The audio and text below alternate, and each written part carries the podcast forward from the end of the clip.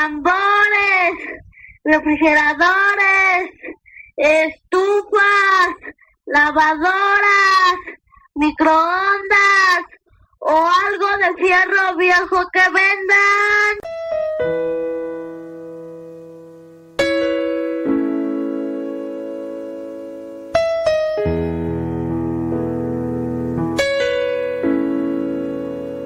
Aunque yo caiga, levantas. Aunque me pierda, tú me encuentras. Cuando estoy solo, siento que me acompañas. Tú eres mi pastor, mi Dios, mi todo. Aunque hay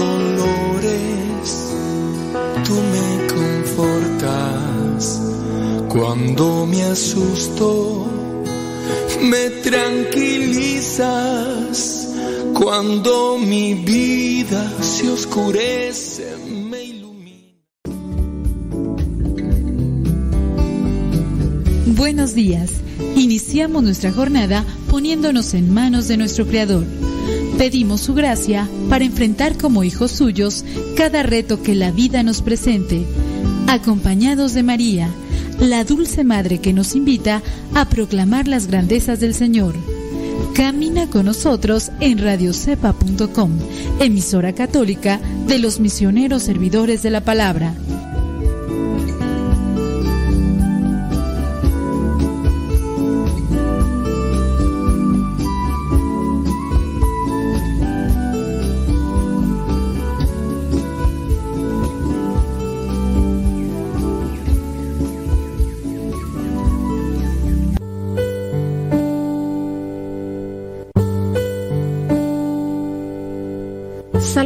23 El Señor es mi pastor, nada me falta. En verdes praderas me hace descansar y a las aguas tranquilas me conduce. Me da nuevas fuerzas y me lleva por caminos rectos, haciendo honor a su nombre. Aunque pase por el más oscuro de los valles, no temeré peligro alguno, porque tú, Señor, estás conmigo. Tu vara y tu bastón me inspiran confianza.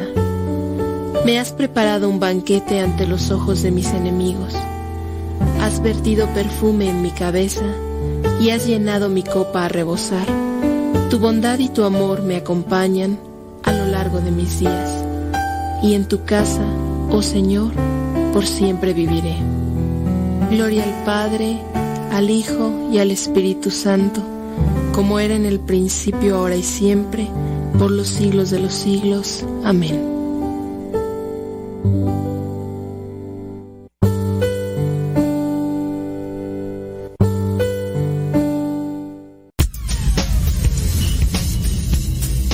Dice el refrán que a Dios rogando y con el mazo dando. Y el que madruga, termina más temprano.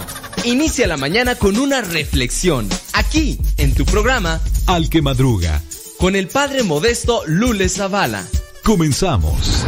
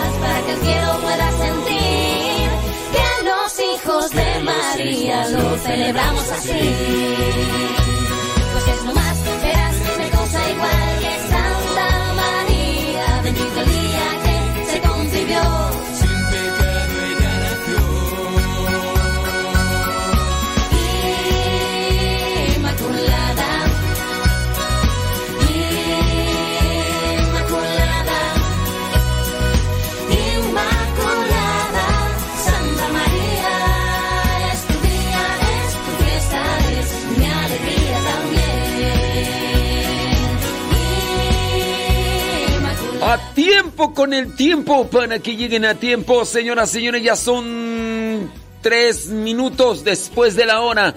Son las seis de la mañana con tres minutos allá en California. Son las ocho de la mañana con tres minutos hora del centro de México. Son las nueve de la mañana con tres minutos hora de Nueva York, la Florida y otras partes de la Unión Americana. Muchísimas gracias a ustedes que se comunican con nosotros y nos dicen dónde se encuentran y dónde nos están escuchando y qué están haciendo. ¿Qué se encuentra haciendo usted a esta hora de la mañana hoy día? Vi, vi, vi, vi, vi, vi. Viernes 13. Viernes 13 es como que casi obligatorio, casi, ¿verdad? Hablar de supersticiones cuando coincide en viernes 13. Y no hablar de las supersticiones que teníamos, o quizá a lo mejor pueden tener todavía algunos, aunque, aunque estén siguiendo a Cristo. Porque puede ser que sean ustedes cristianos, pero al final de cuentas están por ahí teniendo alguna superstición.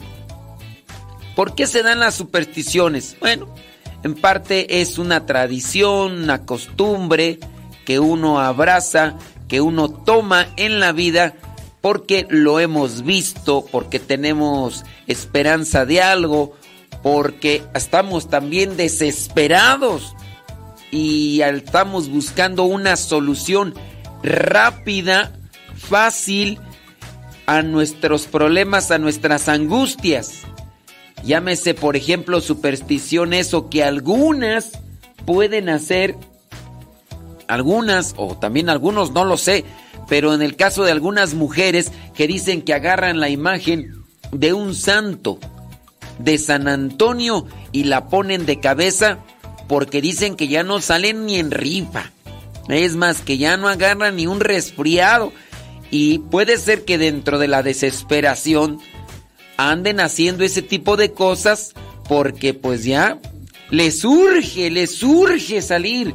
Y, y algunos, algunos, algunas me han dicho, Padre, usted que está más cerca de Dios, rece por mí para encontrar un novio guapo, bueno, detallista, atento, bondadoso, alegre, que me defienda y rico. Le dije, "Mm, traes puro sueño, mija, traes puro sueño. Pues, ¿de dónde lo vas a sacar ese? Pues, no, ustedes están pidiendo milagros. Digo, "Ay, pues no, pues no. Pero sí, verás, ustedes no van a creer, pues sí, yo he tenido ese tipo de peticiones. Peticiones así como para poder pasar un examen o peticiones quizá a lo mejor dentro de una situación de salud, dentro de una situación de un problema familiar. Hay un problema familiar, un problema matrimonial y dicen, rece por mi matrimonio para que se componga. Ok, yo voy a rezar para que Dios te ilumine, pero haz lo que te toca para que tu matrimonio se componga. Haz lo que te toca, pórtate bien eh, actúa bien, respeta, trata de buscar corregir tus defectos, porque si nada más quieres que Dios, pues que Dios me arregle mi, mi situación familiar y a veces arreglar la situación familiar eh, o situación matrimonial más bien corresponde a la medida de que, que Dios haga que la otra persona haga y piense y acepte lo que yo diga, porque mi matrimonio se va a arreglar en la medida en que la otra persona acepte todo lo que yo diga, todo lo que yo proponga, todo lo que yo piense, todo lo que yo elija, ah, solamente así se va a arreglar mi matrimonio. Señor, cámbiale la cabeza a esa otra persona y que se ponga en sintonía. Digo, pues no. Bueno, eso con relación a supersticiones. Está yo por ahí buscando qué supersticiones, qué supersticiones eh, cristianas hay. Y fíjense, en el ambiente religioso cristiano, la más clásica, la superstición de que piensan algunos, no todos, no podemos decir, es una norma general y así lo hacen todos. No, tampoco no. Una, una superstición cristiana en algunos es para que no me choquen en mi automóvil que acabo de comprar nuevo lo que sea, pero acabo de comprar, le voy a poner un rosario. Vamos a bendecir el carro para que no nos choquen. Oye, vamos a que bendigan el carro para que la policía no nos agarre, porque este no traemos aseguranza. Ya ves que ahorita ya es regla ley que si no traigo aseguranza me pueden agarrar. Entonces hay que ponerle un rosario. Hay que esto. Eh, vamos a decía un señor, Padre, venga a bendecir mi negocio. Le digo, ¿por qué? Dice, es que me está yendo muy mal económicamente. Ya no tengo las mismas ventas de antes. Écheme la bendición para que vengan más clientes. Porque me está yendo mal. A mí se me hace, a mí se me hace que me hicieron brujería. Entonces, para contrarrestar la brujería, yo necesito que usted venga y eche la bendición. Porque me está yendo muy mal. Y entonces, eso puede estar ligado a una superstición. Aquí entra el conocimiento que debemos adquirir y la reflexión que tenemos que hacer con relación a nuestros actos religiosos para no caer en la superstición. Ya sea la bendición de cualquier objeto o la bendición de uh, este, una casa o lo que sea, o, o la colocación de artículos religiosos con intención de que se alejen o se acerquen cierto tipo de cosas.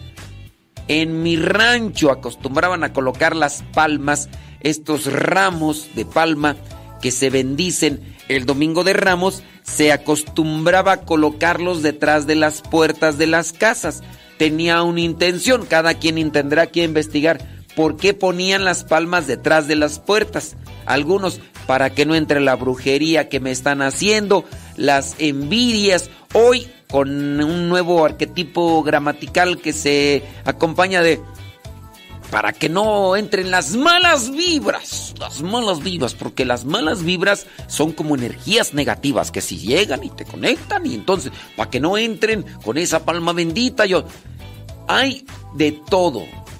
Hay de todo. Miren, por ejemplo, dice acá, rezar tres aves marías al encontrar una rama, una rana o un sapo. Y ya que se cree que estos animales están relacionados con el diablo. E- Eso encontré por ahí en el internet de como superstición. Ya se encontraron un sapo o se encontraron una rana y que rezan tres aves marías. También tocar madera para alejar el mal de ojo. Una esta superstición tiene sus raíces en la creencia popular de que Jesús fue crucificado en una cruz de madera y entonces para alejarse el mal de ojo, al tocar ahí pues ya se alejan aquellas cosas. Eso por decir algunas otras cosas más. ¿Tiene preguntas? ¿Tiene comentarios? Hágalos llegar. Ahorita vamos a tratar de responder a sus dudas, a sus interrogantes.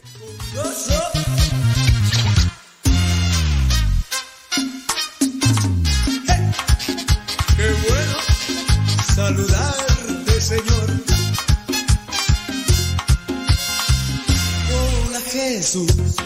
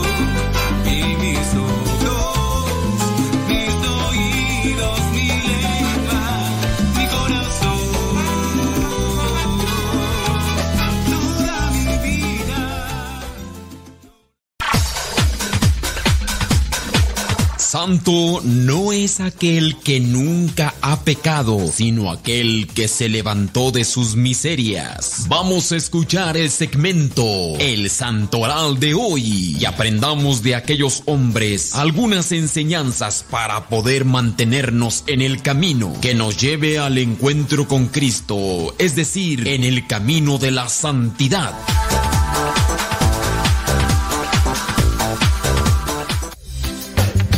Vientos huracanados, Guayumín. Échale ganas, Guayumín. Con todo el flow, flow, flow, flow. Vámonos con el santoral del día de hoy. 13 de enero. 13 de enero del 2022. La iglesia hoy tiene presente a San Hilario. eh, obispo y, y es considerado doctor de la iglesia. Fue elevado a la sede de Poitiers en Aquitania, hoy Francia, en tiempo del emperador Constancio quien había abrazado la herejía arriana. Si usted quiere conocer cuál es la herejía arriana, búsquela ahí en el Google.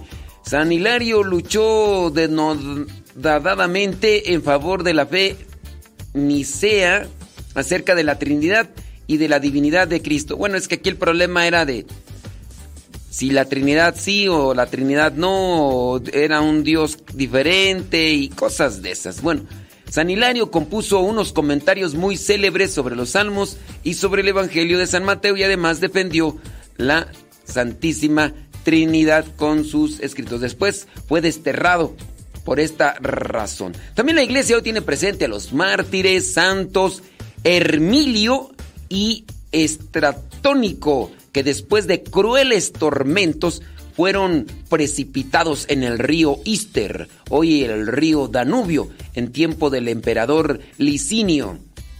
También la iglesia tiene presente a San Agricio, el fue obispo, que convirtió en iglesia el palacio que le regaló Santa Elena. Santa Elena le dijo, oye muchacho, aquí te regalo este palacio. Dijo, ah, sí, bueno, pues yo lo voy a hacer iglesia. ¿Cómo, cómo la ves? Y, y ándale tú. Bueno, también la iglesia hoy tiene presente a San Quentigerno. Él fue obispo y abad. Dice que estableció en aquel lugar de Escocia su sede y de él se cuenta que reunió una gran comunidad de monjes para imitar la vida de la primitiva iglesia. Los monjes abrazando la austeridad, el sacrificio, penitencia, oración y meditación. También hoy allá en Israel la iglesia tiene presente a San Pedro, presbítero y mártir, que fue acusado ante un príncipe de los sarracenos de predicar en público la fe de Cristo. Consumó su martirio clavado en una cruz después de que se le cortaran la lengua, las manos y los pies. Dijeron, ¿para qué ya no andas predicando, muchacho? Cortan la lengua. Después dijeron, mmm, con las manos, porque ya empezó a hacer señas. Con eso está también transmitiendo a Cristo. Córtale las manos. Y dijo, pues me quedan los pies. Bueno, vamos a cortarle los pies.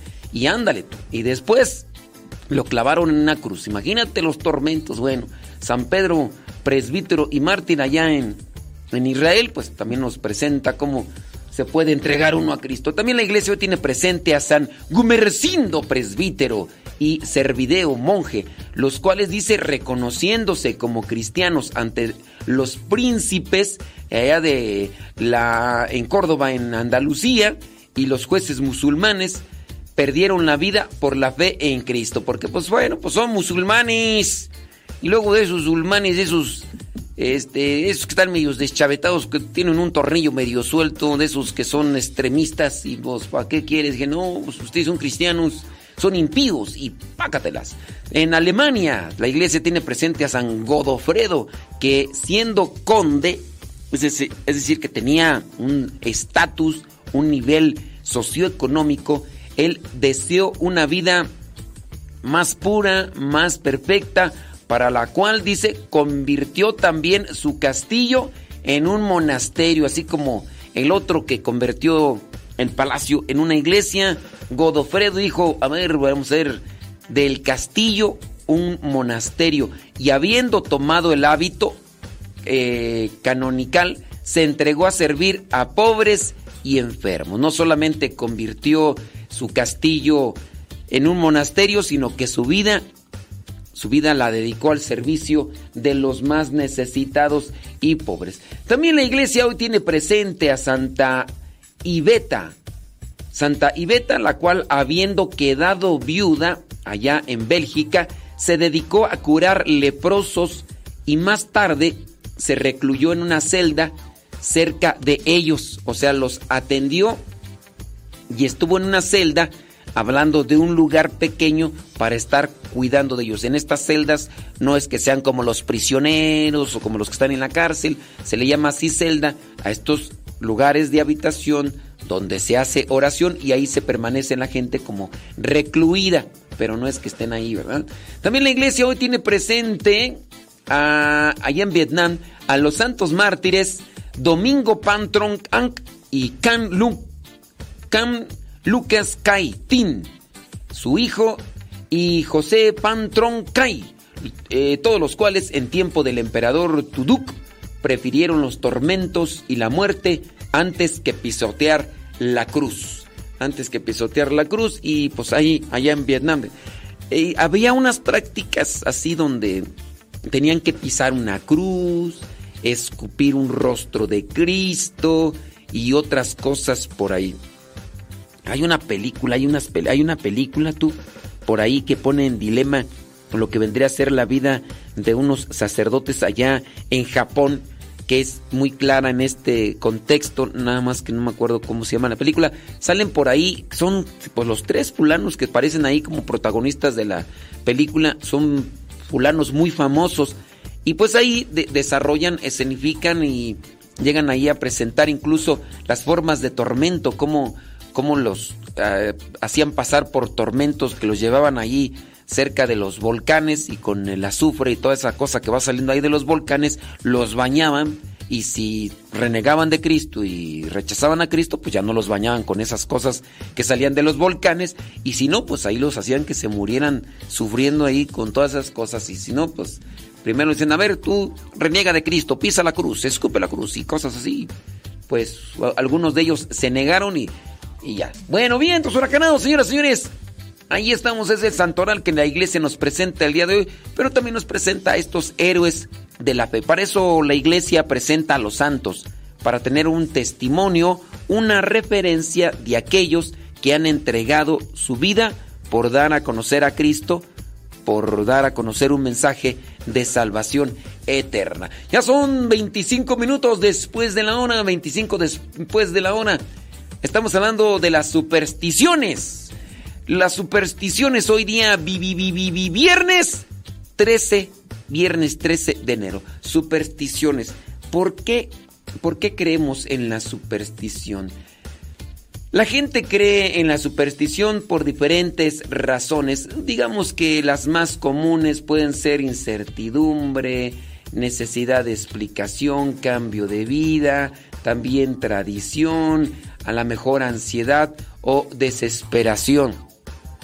Y también dentro de la misma fe, nosotros a veces abrazamos estas, estas mm, supersticiones que a su vez pues, vienen a manchar también la fe y la misma creencia en Cristo. ¿Cuáles ustedes han abrazado y que después se han dado cuenta? Hablando de esas supersticiones cristianas. Cierren los ojos, Señor de este mundo en el que he vivido. Yo espero me encuentres, Señor, trabajando en lo que has pedido. Yo espero haber sido prudente, un necio que merece castigo, que mi lámpara esté encendida, porque aceite siempre yo tenía. Señor, quiero estar listo para estar contigo. Ay, ay Señor, cuando vengas quiero irme contigo. Ay, ay Señor, quiero estar listo para estar contigo. Ay, ay Señor, cuando vengas quiero irme contigo.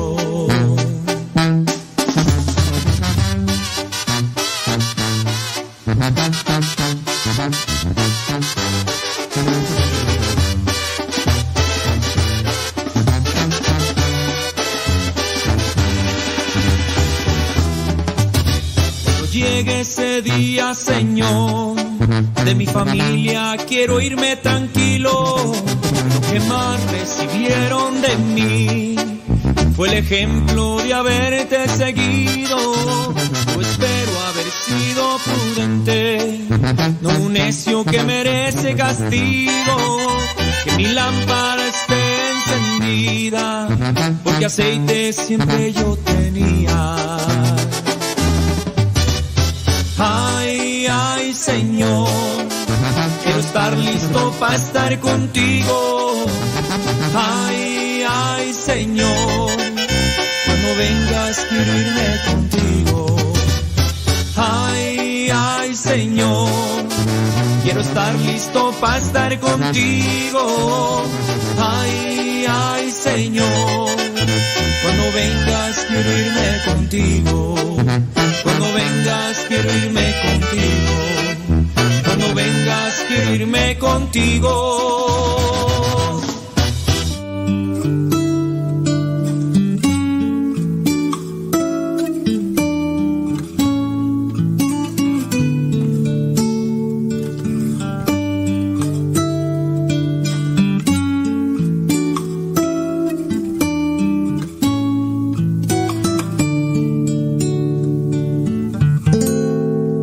Abrázame, Señor. Ven a mi corazón. Ahora es el momento. Inúndame tu amor. Hermoso es estás junto a mí. Mirarte cara a cara.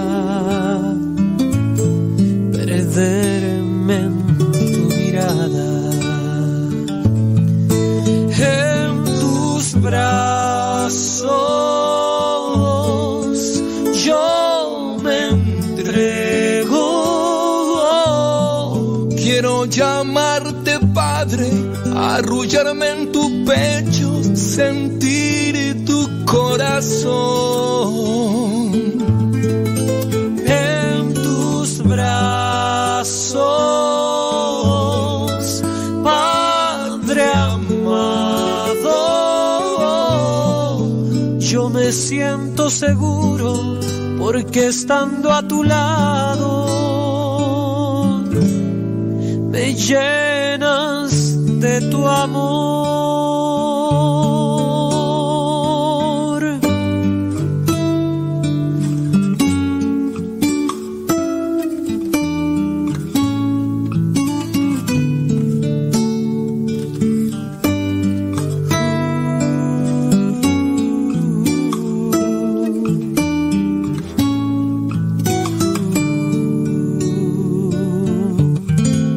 Hermoso es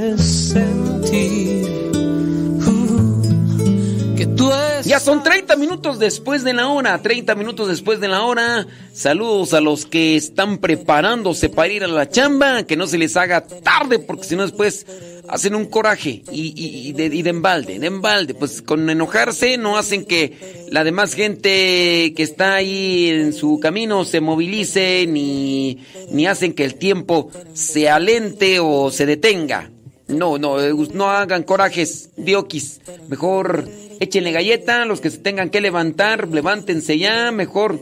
Mira, más relajado, llegas con tiempo, eh, comes lo que quieras comer o puedas comer y lo disfrutas, relajadito y entra. Mejor, hombre, pues hay que, no hay que andarse por allá. Oye, pues hoy día 13 de, de enero, día 13 de enero, fíjate que también dentro de las efemérides que se dan a nivel mundial, hoy es el Día Mundial de la Lucha contra la Depresión.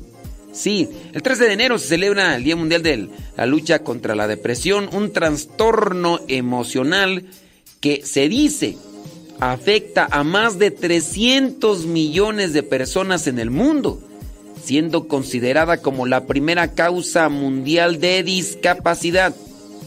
La depresión incide notablemente en las tasas de mortalidad y morbilidad. Impacta a personas de todas las edades y de manera muy significativa a adolescentes y personas de la tercera edad.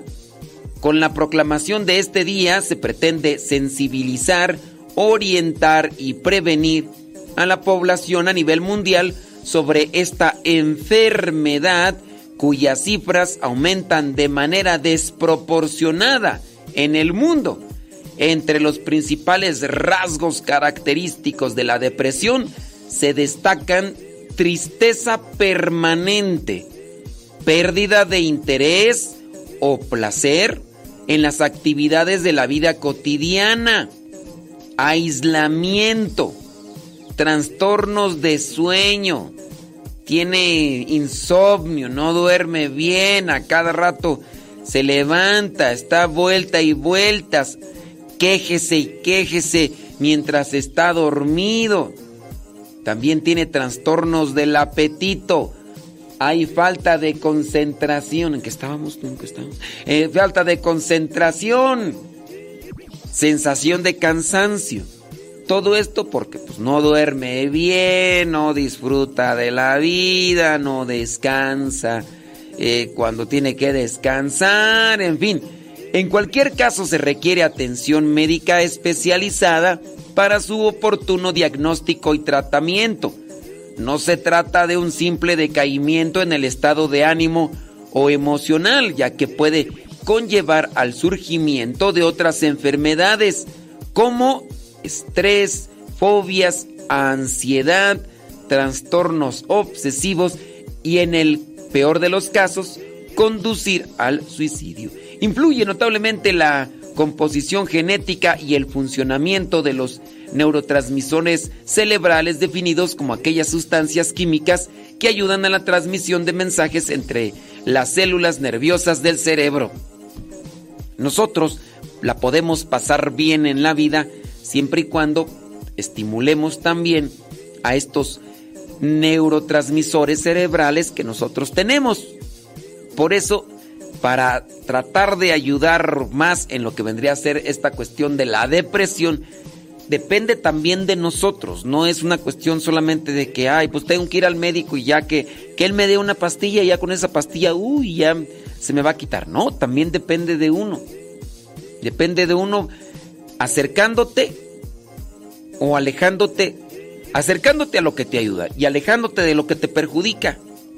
Alejándote quizá a lo mejor de personas que te están llevando a caer en la tristeza, en la melancolía, en el desánimo y acercarte a personas, pero también a cosas que sabes que te van a ayudar en eso.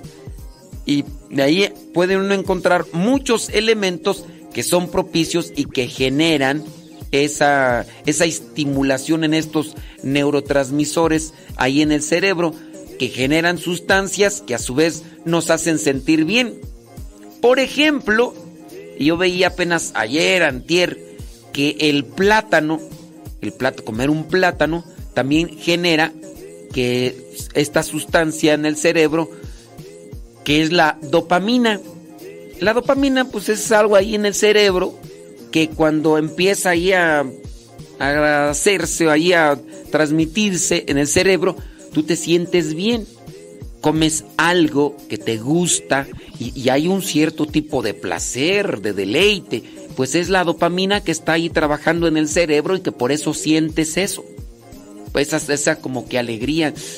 Tenías ganas de comer esto y ya lo estás comiendo y mmm, deleitón, te sabor. Bueno, pues el, plátano, aunque a algunos no les gusta, me han, compartido, no, es que a mí no me gusta el plátano. ¿no? Pero también hablando de otra fruta, por ejemplo, podría ser la manzana, que algunos, algunos la recomiendan, por ejemplo, tomar en la mañana porque también tiene una sustancia natural que podría compararse a los efectos que tiene la cafeína, la cafeína que se encuentra en el café y que algunos la pueden tomar la cafeína en la mañana para despertarse. Bueno, pues también dicen que la fruta, como en el caso de la manzana, tiene esas sustancias. Pero, pues sí hay que acercarse y hay, hay que acercarse a lo que nos ayuda y hay que alejarse de lo que nos perjudica. De repente yo puedo escuchar un programa que me lleva a la depresión, a la tristeza, pues ya no lo voy a escuchar. Pero yo escucho un programa que me anima, que me motiva, que me alegra. Bueno, yo lo voy a tratar de escuchar. Hay una canción deprimente hay una canción que me lleva a la tristeza. Rata inmunda, animal rastrero, escoria de la vida. O esa canción, hay nuevecitas, esas, esas canciones nuevecitas, ¿no? Que, que te cambié por un reloj de no sé qué y que no sé cuánto y, y que ahorita andas con aquella y ya ves tantas cosas ahí.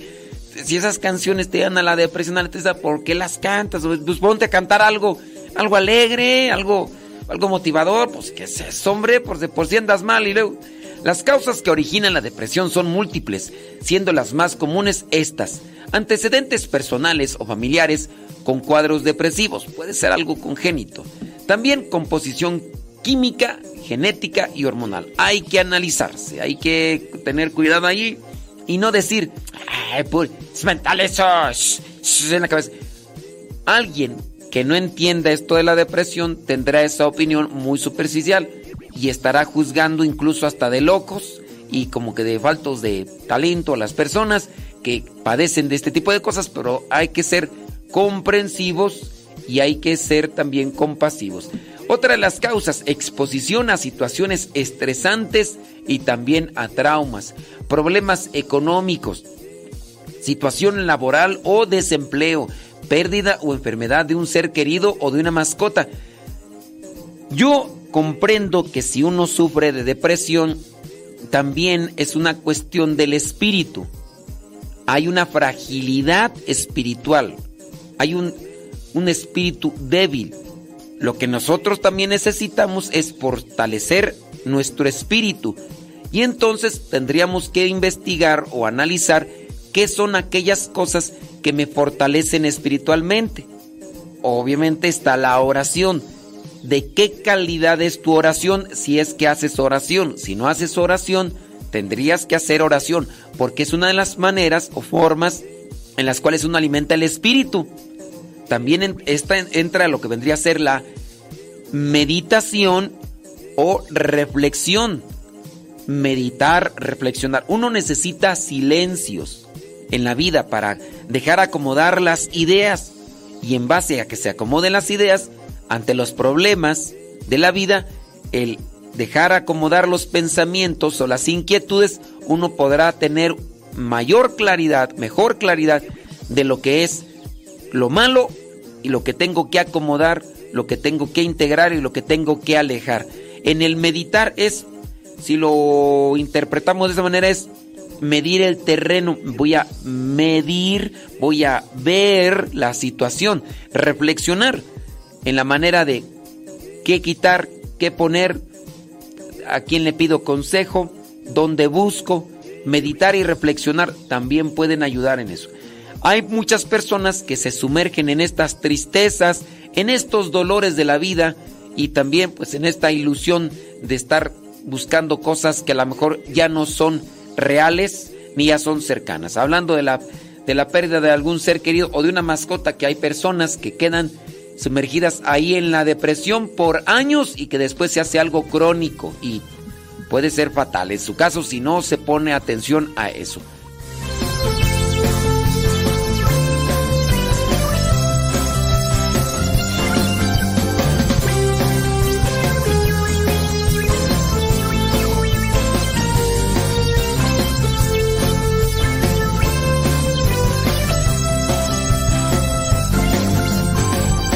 Tus oídos susurra muy quedo la misma canción. La canción para jóvenes con corazón. En verdad yo te digo, como tú no encuentro a nadie mejor. Créeme mi amigo, no hay como tu corazón.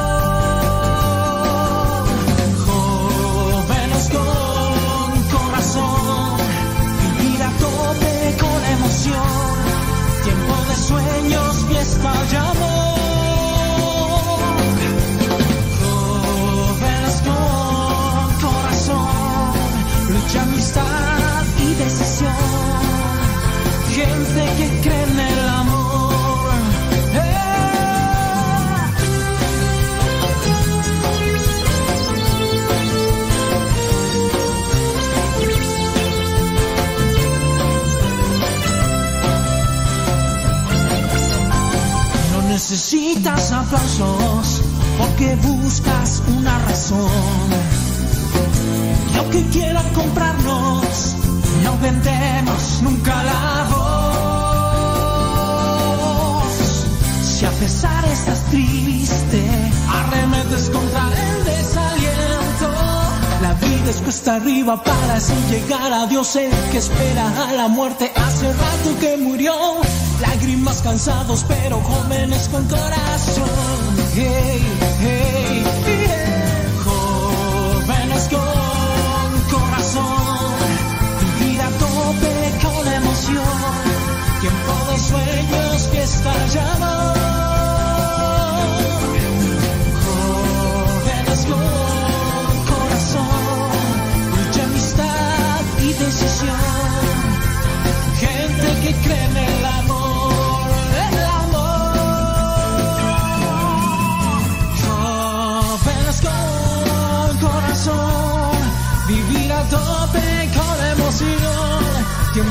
sueños, fiesta y amor. ¿Y quiénes son jóvenes con corazón, mucha amistad y decisión?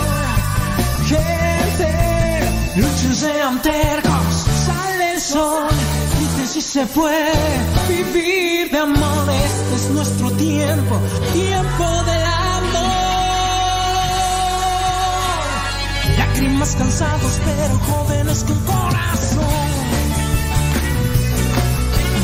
Lágrimas cansados, pero jóvenes con corazón. Lágrimas cansados, pero jóvenes con corazón.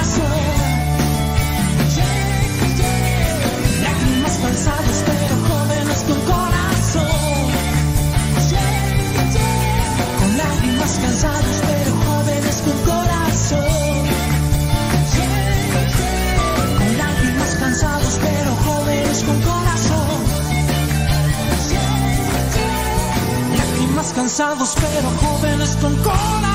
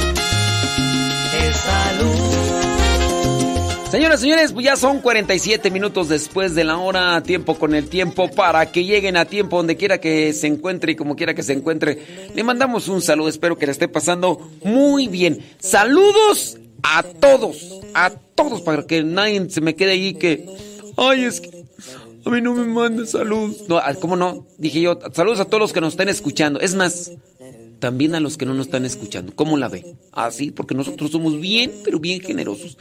Estamos en día 13, viernes 13. Mencionábamos algunas de las situaciones de eh, superstición que algunos tienen. Muchas supersticiones se han transmitido de generación en generación y se han convertido en parte de la cultura popular. La gente puede seguir practicando estas creencias simplemente porque es lo que han hecho siempre. Siempre lo han hecho. Y hablando también de supersticiones religiosas, ya hablábamos esta de las más clásicas, ¿no? De echar una bendición en un lugar para que me vaya bien en el examen, para que consiga trabajo, para que incluso, incluso hasta... Ah, oye, supersticiones como por ejemplo eso de, de tallar con un huevo la cabeza, de tallar con un huevo la cabeza para que se vaya el dolor de cabeza. Eso también raya en la superstición. ¿Por qué las supersticiones son contrarias a lo que vendría a ser la creencia cristiana? Porque entonces nosotros nos desviamos en nuestra fe y le damos atención a cosas materiales. E incluso a veces son solamente cosas mentales. Porque yo creo que va a suceder, porque yo pienso que va a suceder. Y de ahí este, nosotros nos desviamos de la atención a Dios y darle más atención a las cosas a las cosas materiales. Ya hablando, por ejemplo, de la superstición de traer algo en mi cuerpo para que me vaya bien. Voy a, voy a buscar trabajo, pero me voy a llevar una pata de conejo, ¿no? O quien a lo mejor va a decir, voy a ir a buscar trabajo, pero me voy a llevar un cirio bendito en mi mochila para que me den trabajo así, mira. Porque si no llevo el cirio, no me dan, pero si lo llevo, sí me dan. Y también raya en la superstición. También otra de las eh, causas por las cuales podemos tener superstición es la incertidumbre. Las supersticiones a menudo se relacionan con eventos o situaciones inciertas, con el clima, el futuro o la salud. La gente puede recurrir a las supersticiones como una forma de sentir un poco más de control o seguridad en situaciones inciertas. Muchas supersticiones se originan en un intento de explicar eventos o fenómenos que son difíciles de entender o de encontrar una explicación en el momento. Por ejemplo, dice aquí la creencia de que las tormentas son causadas por eh, algo que se hizo, ¿no? Así como, ¿quién no de nuestros, los que somos de rancho? Los que somos de rancho, ¿quién no miró a un abuelito? O a, sí, uno de nuestros abuelitos, que de repente se empezaba a formar una, unas nubes como amenaza de tormenta y de repente bajaba una nube, así como en forma de... ¿De qué tú? Una espiral que decían, es la, es la cola de la serpiente. Hay una, decían ahí en mi rancho, una víbora. Una víbora de, de, la, de, de nube.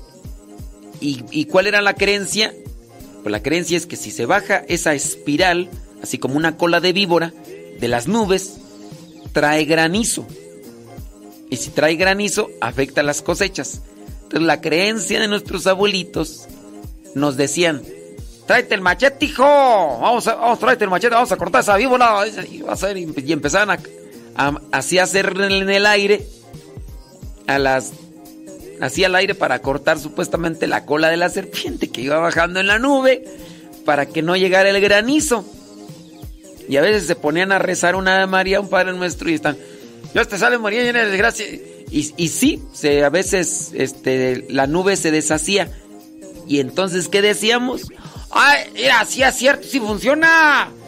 Y ya, a lo mejor hasta algunos nosotros lo hicimos por costumbre, por tradición. Y, y pues bueno, sabemos muy bien que, que ese tipo de fenómenos a veces se llegan a consolidar, llegan a traer, si realmente lo que se cree que se puede traer ese tipo de tormentas, granizo y todo, por la cuestión del clima, del aire caliente y aire frío y hace una ahí. Ustedes pueden buscarla ahí en el Google para que vean por qué se hace el granizo y todas esas cosas. Pero no quiere decir que porque pues ya abajo una persona le hizo así, van a decir, es que tú no crees en Dios. No, yo sí creo en Dios. Pero Dios tiene formas para manifestarse para nuestra ayuda en la fe y pues bueno, eso es lo que tenemos que purificar, es lo que tenemos que purificar. ¿Quién es Dios en nuestra vida y qué es lo que quiere Dios para cada uno de nosotros? No es nada más así, voy a pedir lo que sea y ya, eso es lo que uno tiene que cuidar, ¿eh? Muchas personas se aferran a las supersticiones cuando experimentan un cambio importante en sus vidas como un cambio de trabajo. Alguien se apegó a un objeto, a una oración, a un signo y le fue en esa ocasión bien y de ahí no se aparta de eso. Ya siempre lo va a hacer. Una mudanza, un nacimiento, estas creencias pueden proporcionar un sentido de continuidad y estabilidad en momentos de incertidumbre, e incluso hasta de de publicidad, porque dicen, mira, hazlo, a mí me fue bien, a ti también te va a ir bien, entonces te va a ir bien si haces lo que yo hice, ¿no? Y entonces estas cosas pues pueden también debilitar nuestra fe en Dios, porque ese es el, al final de cuentas el pecado que uno comete cuando uno se acerca a las supersticiones, e incluso supersticiones religiosas, porque las personas podemos tenerle más fe en ocasiones a traer un rosario o un escapulario colgado que a lo que es la misma palabra de Dios. Uno le puede tener más fe a esas imágenes que a veces pueden servir de referencia para inspirar una oración o para una reflexión y más tenemos más devoción en esas imágenes que tenerle más devoción a la oración o a lo que vendría a ser la palabra de Dios. Y eso eso es lo malo. Algunas personas pueden recurrir a las supersticiones para aliviar la ansiedad o el estrés que sienten en situaciones difíciles. Y como les ha servido, como les ha como han tenido un efecto placebo, a su vez pues pueden decir, pues es que me sirvió, me ayudó. Yo veía eh, a unos señores que trabajan dentro de la neurología que hacían el experimento con eso del huevo. Dicen, no es que el huevo tenga una energía, es el efecto que produce el hecho de que te hagan un cierto tipo de masaje, la percepción de lo que son las células y el organismo, la sensación de bienestar, hace que también el cuerpo también tenga esa repercusión positiva, dice, pero no es que con detallarte un huevo. Entonces hay un efecto, hay un efecto placebo en la persona cuando hay un problema más bien en la cuestión del sistema nervioso, la cuestión emocional. Y ahí pues son otras cosillas que podríamos analizar en otro momento.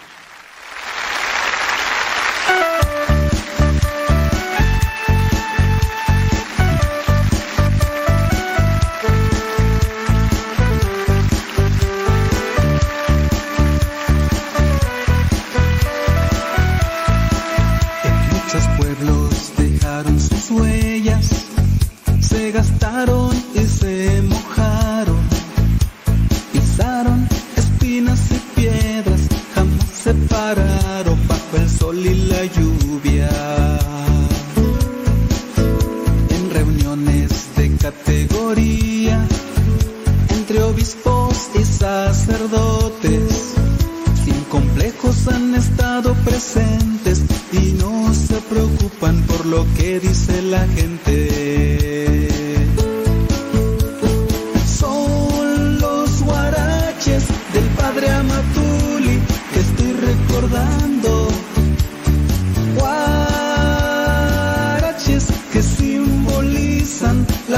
De Jesús. Son los guaraches del padre Amatuli que estoy recordando. Guaraches que simbolizan las huellas de Jesús.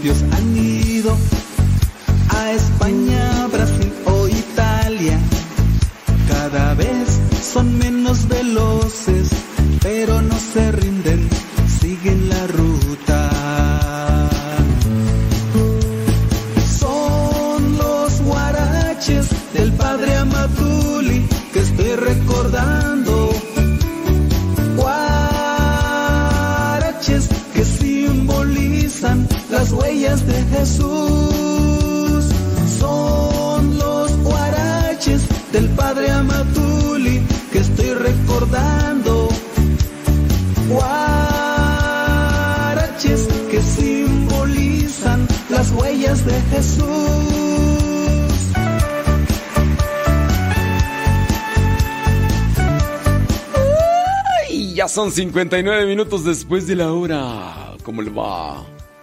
¿Cómo se siente? Aquí. ¡Listo! ¡Sí! ¡Presente!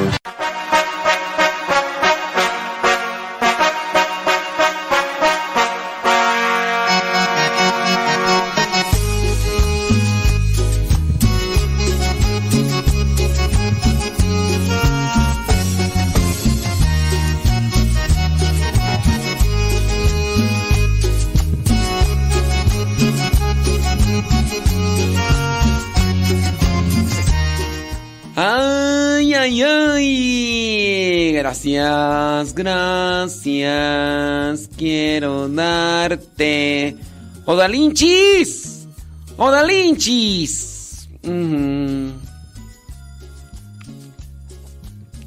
Pam, pam, pam, pam. Citlali Castro, gracias. Mayrita Mejía, gracias. Lidia Duarte, gracias. Lupe Barriga, saludos. Gracias. Rosalía González, Gaby González, Herme González, eh, Rosalba Vergara, Julia Valencio. Allá en Michoacán, Ivonne Judith Sánchez, Marta Juan Torres. Eh, ¿Quién más se asoma ahí en el Facebook? Ceci Winnie, Winnie the Pooh, Analínia Hernández Delgado, Elvis Campis, Rosilina González. Mm, saludos, dice, ¿quién más tú? Elsa Díaz, Eva Peña, Marisela Ledesma, eh, Ramón Morones, gracias, Mari Biguri, Gracias, Florencia Pérez, saludos, Martín Zandate, gracias, Verónica Arzola, Angélica Eco, saludos, Lenale y Terazona y en Perú, gracias. Vi- vi- vi- vi- vi- Viviana Noriega, gracias. Saludos a quien más tú, pues son todos los que alcanzo a ver ahí en el Facebook. Son todos los que están ahí. Saludos, dice. Eh, ¿Quién más tú? Creo que ya son todos. Ya son todos. Déjame ver ahí en el YouTube. Guadalupe Retapia, Verónica Vega, María Eugenia, Rocío Luna García, Cecilia Mata Hernández, Héctor Portillo, Alicia Lugo, Verónica Vega, Margarita Esteban, Griselda Gallardo, María del Socorro, Estela Pérez Ledesma. Saludos. Eh, ¿Quién más tú? Ugolina, Ugolina Herrera, Antonio Santillán, Marisela Pérez y Blen. Y Blen, sabrá Dios cómo se llama, pero bueno, saludos. sí, Y Blen, y Blen. Gustavo Santos Pérez, Yesenia Rado Valencia, Margarita Esteban. Saludos, Ofelia Mata, Samantha Pérez de la Luz. Olga Marina Barrera, eh, Diana Cruz, saludos. ¿Quién más? Don David Trejo, mi prima Goya, prima, prima Sofía Gutiérrez. Gracias Yuri Tobías, Betty Galván. ¿Quién más? ¿Tú? ¿Quién más? Ay, es que ahí se me perdieron, es que están ahí bien entradas en el chisme, bien entradas en el chisme, ya lo demás, bueno, ni modo. Los que alcanzaron, alcanzaron, y si no alcanzaron, pues ni modo. Fíjate que ahí en el Telegram está más sencillo, está el tío Chuma, Alejandra Ayala, Ana García, Alejandra Merino, Sara Castillas, Mari Granados, Virginia, Carmela Aviña. Eh, Tere, Rocío Cruz, Sebas Toribio, Lúa, Marise- María Marcela Velasco, Verónica Vega, Nancy López, Betty García, Antonio Muñoz, Socorro Ortiz, Ofelia Mata, Claudia, Andy Peralta, Adriana, Lucy León, Ignacio Pacheco, Maribel Rodríguez, Iker, Rosalía, Rosa Escalante y Susana Hernández. Está más fácil ahí en el Telegram. Sí. No, es que te canses ahí, de- ahí en el YouTube, no, puro chisme ahí. ya. Puro ambiente de lavadero. Ay, comadre. ¿Y cómo está la niña? ¿Sí hizo bien sus... Sí, sí, este, sí eruptó bien? ¿Le diste sus golpecitos en, el, en la espalda? Mm. Ay, comadre. Fíjate que cuando yo tenía mis hijos, claro, eran primos de Pebbles y Bambán, ¿verdad? En aquellos tiempos compraba un brontosaurio. eh, hacía esto y lo otro aquello. Ay, comadre, fíjate que, ay, cómo han cambiado esos tiempos, ¿verdad? Ya, ay, eh, espérate que ya me dio sueño.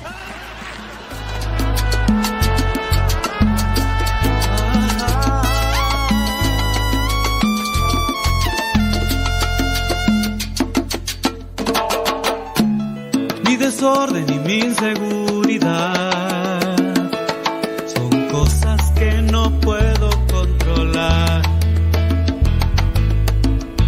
flojera que me desespera no la soporto más, pues cansado estoy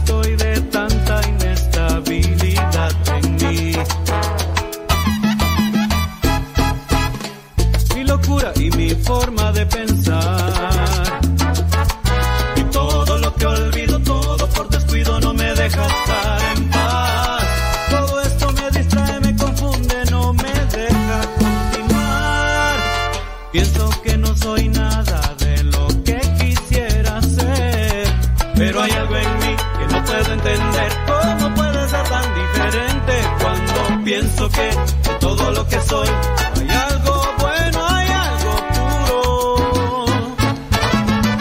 Lo mejor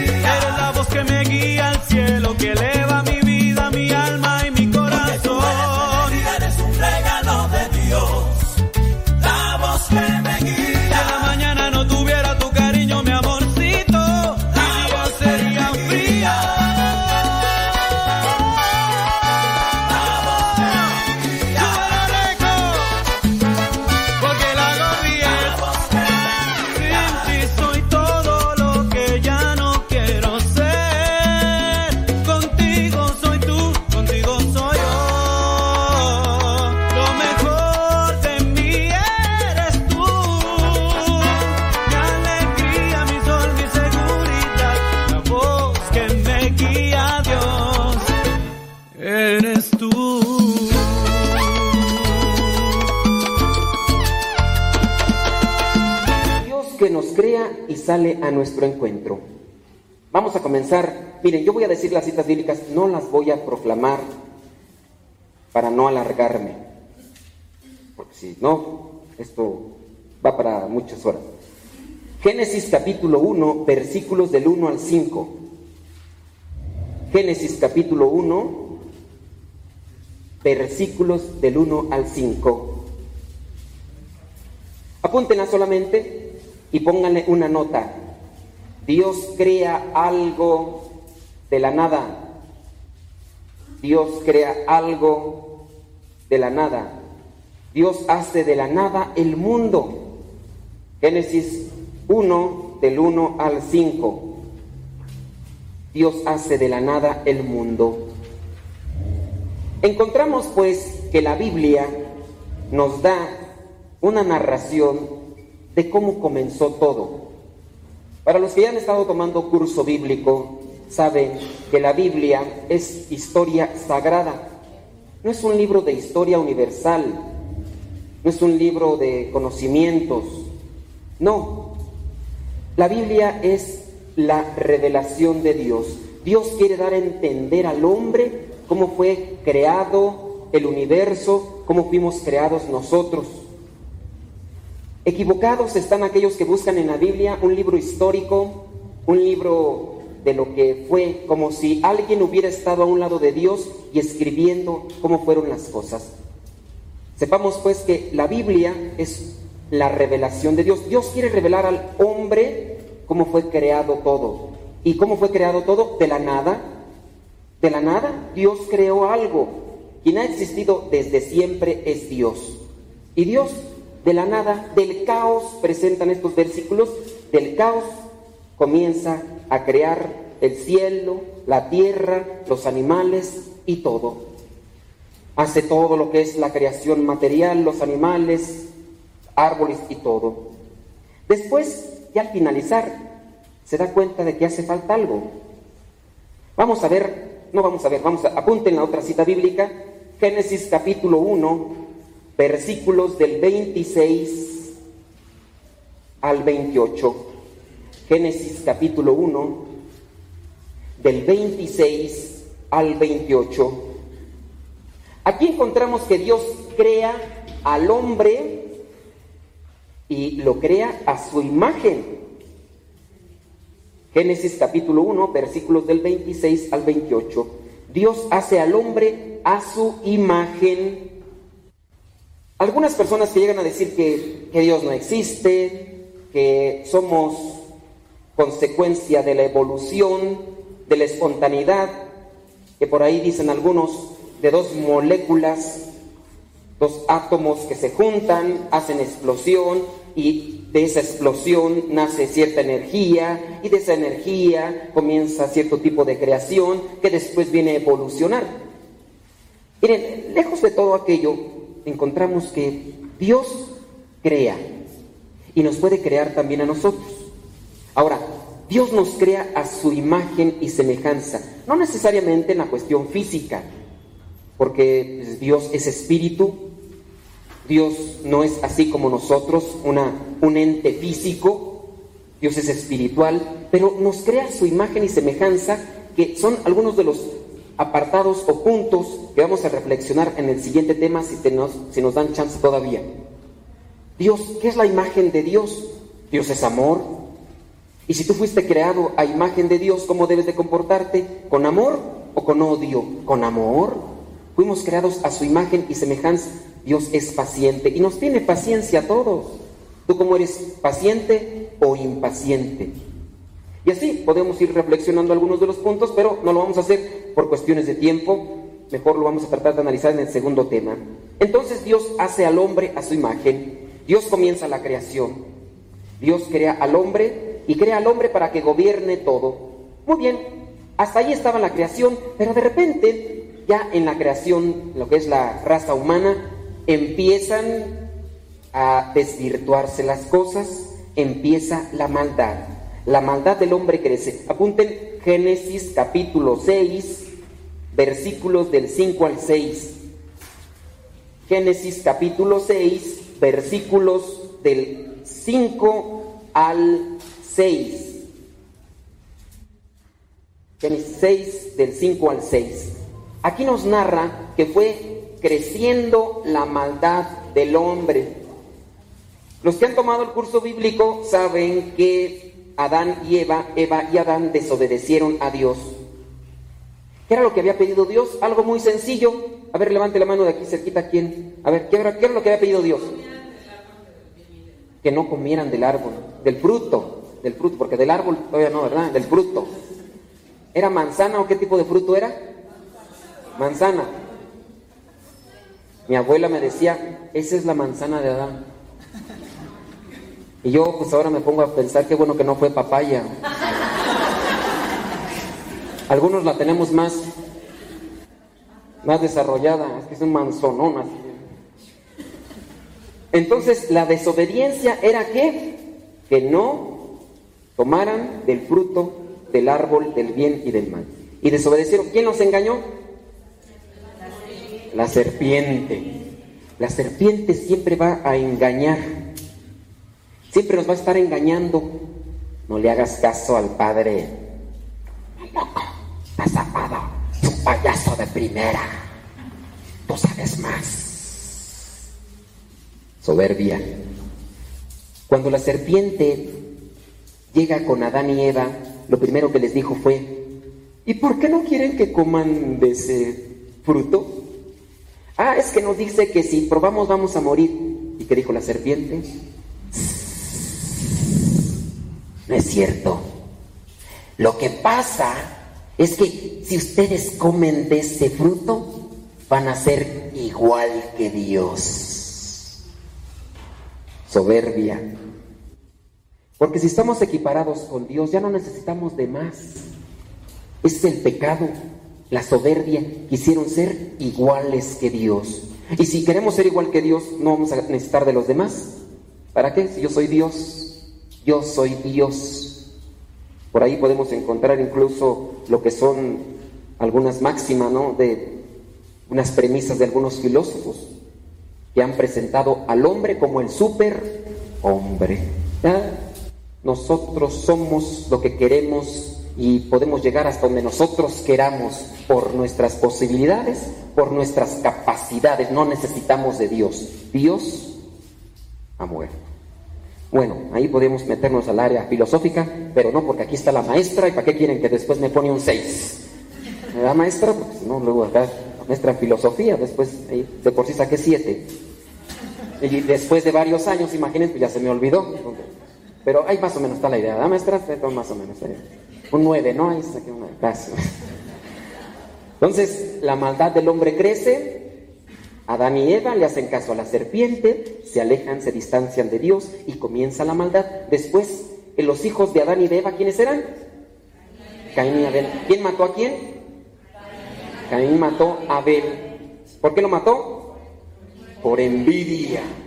Por envidia. Y la envidia ¿Qué es lo que trae de fondo? La soberbia. ¿Cómo vas a ser tú más que yo? ¿Cómo vas a ser tú el, preferido de Dios? La soberbia siempre va a destruir al ser humano, va a destruir a las familias, va a destruir a todo grupo, grupo de trabajo, grupo de escuela, grupo parroquial. Si hay soberbia, la soberbia atenta para destruirlos, desunirlos, desintegrarlos. Mucho cuidado porque cuando la soberbia se mete en el corazón, estamos condenados a la perdición, a la infelicidad, a la tristeza. Todos tenemos un grado de soberbia, todos, pero hay algunos que le subimos de más, hay otros que tienen menos, pero todos tenemos un gradito ahí de soberbia. Lo que hay que luchar es que no se nos suba tanto, porque si no... Entonces, la maldad comienza a crecer Génesis capítulo 6, versículos del 5 al 6, encontramos la maldad del hombre crece y ya después tiene que llegar el diluvio. Dios tiene que decirnos, ya, voy a poner un alto a la maldad del hombre. Ahí hace algo. Apunten la otra cita bíblica, Génesis capítulo 12, versículos del 1 al 2. Génesis, Génesis capítulo 12, versículos del 1 al 2. Encontramos que Dios nuevamente se quiere reconciliar con aquella creación preferida de Él porque la hizo a su imagen y semejanza. Dios se ha distanciado, mandó un castigo, pero Dios quiere otra vez reconciliarse. Dios quiere reconciliarse y para eso busca a un hombre. Este va a ser Abraham. Y encontramos aquí el llamado que hace Abraham. Pueden ponerle en esa cita bíblica Génesis 12, Génesis 12, capítulo 12, versículos del 1 al 2. Dios llama a un hombre para formar su pueblo. Dios llama a un hombre para formar su pueblo. Les doy esos títulos para que identifiquen la cita bíblica, después la buscan y la leen y la reflexionan. Dios llama a un hombre para formar su pueblo. Después vamos a ver lo que sería Génesis capítulo 21, versículo del 1 al 5. Génesis 21, del 1 al 5. Dios hace de lo imposible algo posible. Pónganle ahí a esa cita bíblica. Dios hace de lo imposible algo posible. Aquí vamos a encontrar cuántos años tenía Abraham, cuántos tenía su esposa. A ver, de aquí, ¿cuántos años tenía su esposa y Abraham? 75 cuando los llamó y cuando tuvo 100 99. 99, 99 años cuando quedó embarazada Sara. ¿Ustedes a qué edad las mujeres dejan a los 40 a los cuantos? ¿A qué, ¿A qué edad dejan de tener hijos? 40, ¿no? 40, 45. ¿35? Algunas. Algunas. Sí. 40 y aunque le hagan, ni, ni yendo a bailar a Chalma. Imaginen, por eso pongo la referencia, Dios hace de lo imposible algo posible. Estaba Abraham, era ya grande, no tenía hijos, y de repente llegan unos ángeles, cuando tenían 75 años llegan ahí los ángeles y dicen, Abraham, vas a ser papá. Bueno, los hombres sí pueden pero las mujeres no. Entonces, dicen que Sara estaba ahí, dice la misma Biblia, Sara estaba atrás.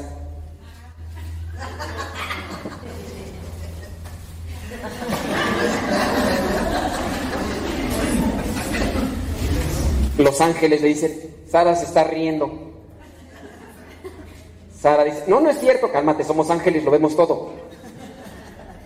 Pues se rió Sara, pero a los 99 años se cumple la promesa y Sara se embaraza y tienen a un hijo que le van a poner el nombre de Isaac. Dios hace de lo imposible algo posible. Para Dios todo es posible. Dios puede realizar las cosas imposibles, pero nosotros debemos de tener fe. Por eso Abraham es el padre de la fe. Cuando la persona no tiene fe, no va a alcanzar las gracias de Dios. Si la persona no tiene fe en Dios, ¿cómo va a alcanzar las gracias de Dios? Si no cree ni en Dios o si cree en Dios de una manera supersticiosa, yo voy a poner, voy a poner mi, mi escapulario, mi rosario en el automóvil para que no choque. A veces la gente piensa, eso es fe, no, eso es superstición. Yo tengo fe en que voy a manejar bien, porque para eso me he preparado y también voy a tener fe de que los demás no me, no me golpeen. Sí, porque hay que tener aquí mucho cuidado, no podemos ampliar el tema de la fe y la superstición. Esa línea tan delgada, tan delgada que se cruza cuando no conocemos bien a Dios. Cuando no conocemos bien a Dios podemos caer en la superstición y después andar ahí creyendo en chakras, reiki, cuarzos, budas, y temazcales y buenas vibras y demás. Que no vamos a hablar de eso porque no. Ok, para Dios lo imposible se hace algo posible. En Abraham, su esposa, queda embarazada, tiene un hijo, es la promesa, bien. Después encontramos que Dios bendice a aquel que va a ser el padre de multitudes. La bendición la recibe el primer hijo el primer hijo, fíjense, aquí es una reflexión que podemos ampliar, pero por cuestiones de tiempo ya no. Abraham recibe la bendición de Dios. Abraham le pasa la bendición a su hijo, que se llama Isaac. Isaac recibe la bendición. Isaac tiene que darle la bendición a su primer hijo. Y le da la bendición a su primer hijo, que se llama Esaú. Esaú es de ese tipo de católico superficial, que tiene la bendición de Dios, pero que no le interesa. Oye, recibiste el sacramento del matrimonio y yo no me confieso, yo no voy a la misa, a mí no me interesa yo. Es más, yo ya ni me gustan las misas. Es aquel que recibe la bendición y la desprecia. Esaú es ese tipo de persona. ¿Por qué? Porque dice que Jacob, el segundo, estaba cocinando unas ricas lentejas. Llegó Esaú y dijo, vengo que me muero de hambre. Dame ese plato de lentejas. ¿Qué dijo Jacob? Prepárate las tuyas, flojo. ¿Qué? Dice, es más, te doy este plato de lentejas si tú me das la bendición de Dios. ¿Y qué dijo Esaú? Vientos, pásame el plato de lentejas. Ay, te vaya, ¿para qué quiero la bendición de Dios? ¿Cuántos minutos tardaría en comerse el plato de lentejas? Si traía hambre, cinco minutos. A veces eso es lo que dura el gozo de la infidelidad. Y desprecias la bendición de Dios y eres capaz de cometer un pecado en la infidelidad por disfrutar esos cinco minutos. Somos capaces de mejor aprovechar esos cinco minutos de pecado, ese placer en el pecado, que la bendición de Dios. Hoy estás en gracia, puedes comulgar, puedes participar de misa. ¿Qué me importa a mí? Tráeme ese plato de lentejas, tráeme ese pecado con el que me voy a deleitar cinco minutos. Después voy a andar ahí todo triste y todo, pero no me importa. Esaú, Esaú. Bueno, la bendición no deseada, pónganla entonces ahí, Génesis 25. Génesis capítulo 25 del 29. Ay, ay, ya no me acuerdo cuál es el otro. Bueno, ustedes pongan ahí del 29 en adelante. Versículo 29 en adelante. Es que no me acuerdo cuál es, si es treinta y tantos o... ¿Qué le repito? La cita bíblica. Génesis capítulo 25, versículo 29, como al treinta y tantos. 33. Es el último, bueno, 33, pónganle. 34, pues pónganle 34, es que es, es, ok. Pónganle del 29 al 34. Es que aquí eso pasa por andar haciendo los trabajos en la madrugada. ¿eh? la bendición de Dios no deseada. Nosotros a veces nos comportamos como Esaú. Ok, Dios ya va trabajando, tiene ahí a Jacob. Después, fíjense, dentro del plan de Dios, Dios escoge a alguien y siempre le cambia el nombre cuando le da una misión. Eso es importante. Dios cambia de nombre y cambia de misión. Apúntenle Génesis 35 del 9 al 10 Génesis 35, del 9 al 10, y pónganle, Dios cambia de nombre, cambia de misión. 35, del 9 al 10. 35, Génesis 35, del 9 al 10. Aquí encontramos que Jacob, Dios cambia de nombre, cambia de misión. Dios tiene un encuentro con Jacob y le dice, ya no te vas a llamar Jacob, te vas a llamar Israel, ¿qué significa? En otros también fue fuerza de Dios. Israel significa fuerza de Dios. Ahora,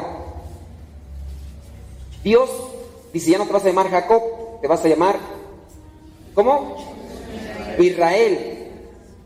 De Israel, Israel tiene doce hijos.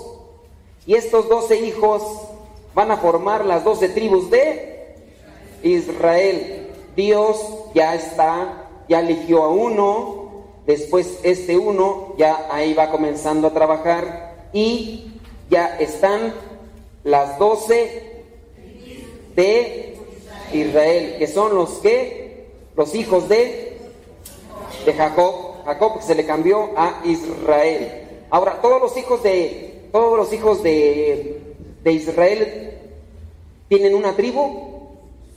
¡Ah! Mentirosos. No. Hay unos, ¿quién, quién es el que no tiene Leví? ¿Por qué? Porque son los sacerdotes, pero hay otro que no tuvo.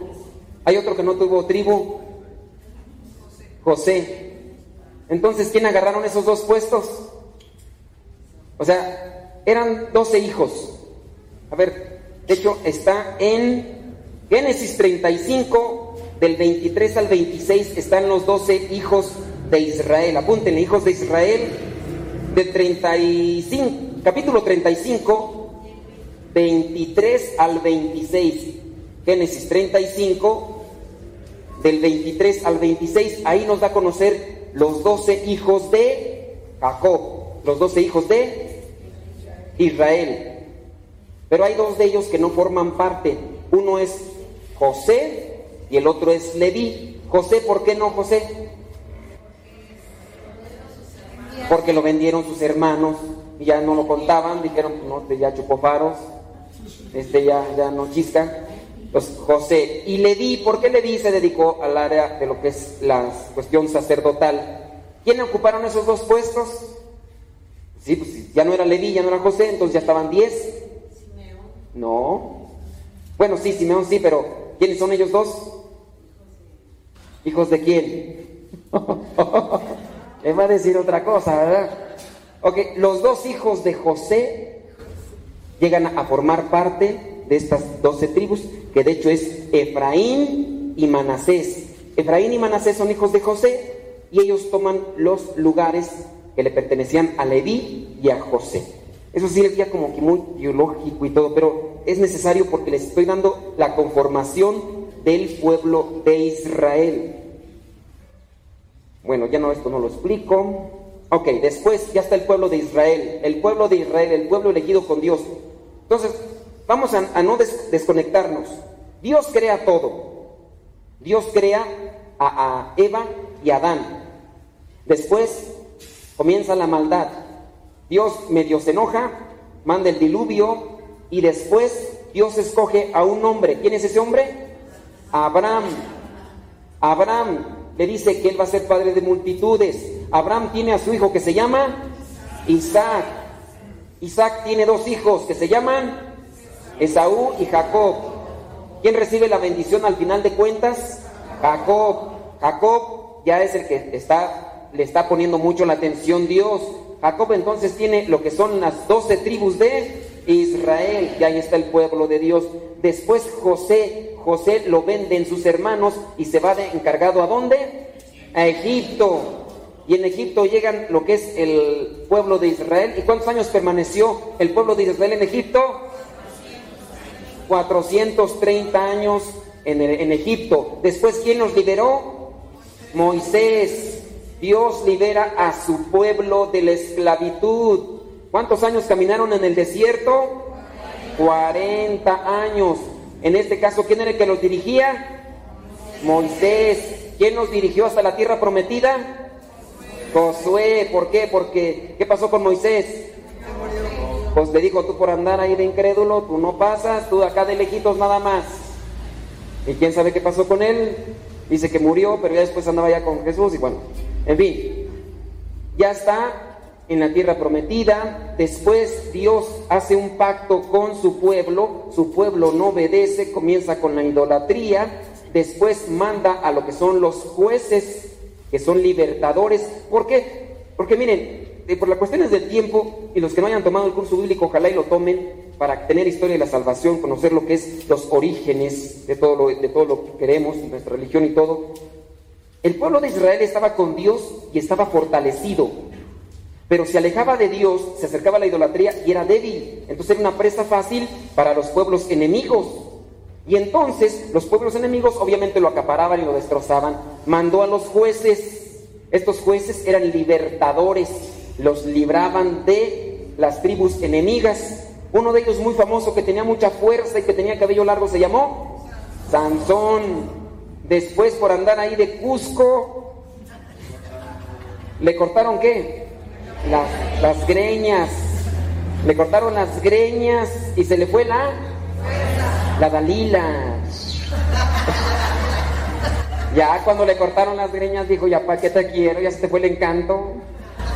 Se le fue la Dalila, se le fue la Dalila y también pues se le acabaron las fuerzas, se burlaron de él, después viene a acabar ahí con los filisteos que mató, dice más que en toda su vida. Entonces, ya ahí están los jueces eh, liberando al pueblo. Después mandan a los profetas. Los profetas son los que en nombre de Dios, anuncian y denuncian. Un profeta es ese, ¿eh? no es el profeta aquel que sale ahí en la televisión y que dice, Piscis,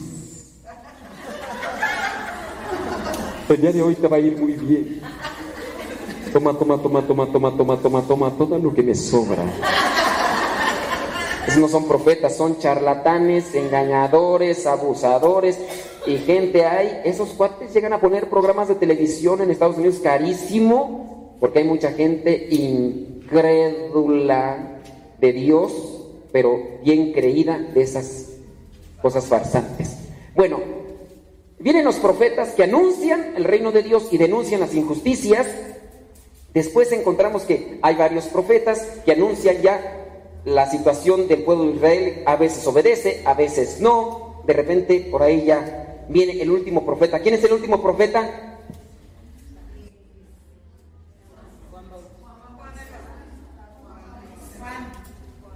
¿Seguros? El último profeta es Juan el Bautista. El último profeta es Juan el Bautista. Va a venir y él los bautizará con fuego. Juan el Bautista decía, él, los bautizará. Yo no soy el Mesías, va a venir uno que es más grande que yo y él los va a bautizar con fuego. Ahí está anunciando la venida del Mesías, por eso es el último profeta, porque anuncia ya lo que es la aparición del Mesías. Encontrando a lo que es los profetas, todo viene Jesucristo. Obviamente, ¿qué es lo que pasa? Y la intención de este tema, cortito, que lo hemos hecho así por la cuestión que me alargué y ustedes no me detenían, ustedes decían échele, échele, ustedes no me detenían. Miren, la cuestión de este tema es tratar de hacer un análisis. Hay algunos que dicen, es que Dios no existe. Otros dicen, es que la Iglesia Católica no es la iglesia que Cristo fundó.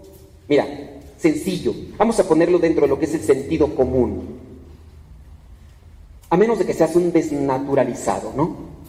Ustedes que engendran hijos. Ustedes engendran hijos.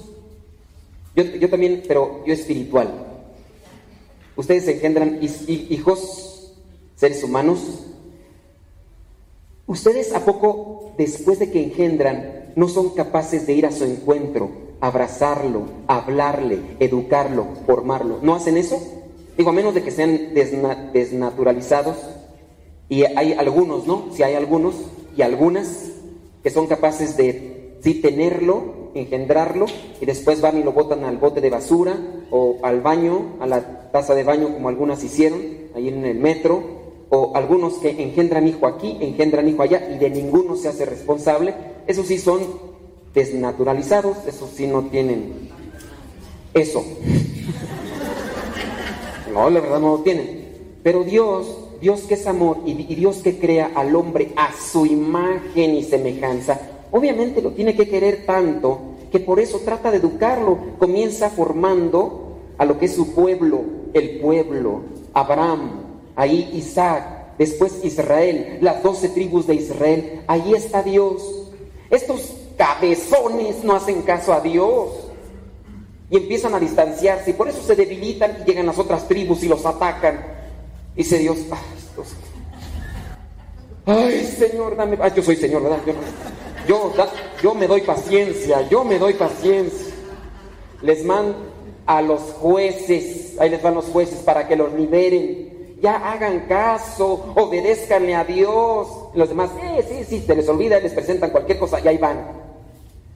De repente ya no le hacen caso a los jueces, manda a los profetas para que anuncien y denuncien las injusticias. No les hacen caso. Ya terminan con los profetas, incluso los matan a muchos porque ya no nos estés hablando de Dios, cálmate. A muchos de los profetas los mataron, los persiguieron, acabaron con ellos. dentro, no podemos decir así, es mi punto de vista muy, pero muy equivocado sin duda, pero dentro de aquella postura de Dios, ¿qué hago con estos cabezones? Ya les di las tablas de la ley y no me hacen caso. Les puse a los patriarcas tampoco. Les puse a los jueces tampoco. Después les mando a los profetas tampoco. ¿Ahora qué? ¿Qué hago? Los- bueno, los reyes entran dentro de los profetas, ¿no? Hablando, por ejemplo, de lo que sería en, en su momento cuando los profetas, cuando le pidieron a, a Samuel que les pusiera uno de los, de los reyes. ¿Quién fue el primer rey? ¿Quién fue el primer rey? Saúl. El segundo rey, David. Bueno, si ustedes algún saben. Dios dice, ¿ahora qué hago? ¿A quién voy a mandar? A mí. Si Dios nos crea su imagen y semejanza, tiene tanto cuidado de nosotros que no quiere que nos perdamos y empieza a tener ese acercamiento con nosotros, jueces, patriarcas, profetas, y después dice, no hacen caso, cabezones. ¿Para qué manda Jesucristo? Para que Jesucristo nos enseñe el camino a la salvación. Jesucristo lo único que hace es eso, enseñarnos el camino a la salvación. Algunos lo toman solamente como amuleto, algunos lo toman como algo que, una, un fetiche, algo para, ah, tengo un problema, voy con Dios, lo tallo un poquito, Luego ya con eso tengo, ya tengo lo que quería, ¿qué te quedas? Ya no voy. Lo toman como fetiche, pero Jesucristo lo que hace es venir a enseñar el camino a la salvación. Y de hecho tiene una parábola, ¿no? Hablando, por ejemplo, la parábola de los trabajadores malvados, que es lo mismo. Ahorita podríamos leerla, pero está un tanto extensa. Es del versículo 9 al 19, capítulo 20 de Lucas. Capítulo 20 de Lucas, Lucas 20, versículos del 9 al 19. Lucas 20 del 9 al 19, que les pone así. Había un señor que tenía una viña, se las dejó encargadas a unos, no le hicieron caso, los destrozaron, después mandó a su hijo, también los ma- mataron al hijo. Malvados. Ya después la leen, Lucas 20 del 9 al 19. Jesucristo lo que hace es enseñarnos el camino de la salvación. ¿Y cómo lo va a hacer? Pues bueno, lo va, lo va a hacer diciéndonos, sean pacientes, perdonen, ayuden, compartan. Amén. El problema es que nosotros vemos a Jesucristo también a veces como un amuleto, algo que realmente no nos ayuda o que solamente nos sirve como paño de lágrimas.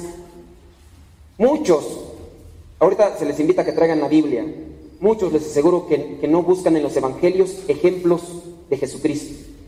En, en el segundo tema vamos a sacar por ahí algunas citas bíblicas que nos van a ayudar a perfeccionar. Les pongo, y con esto termino rápido,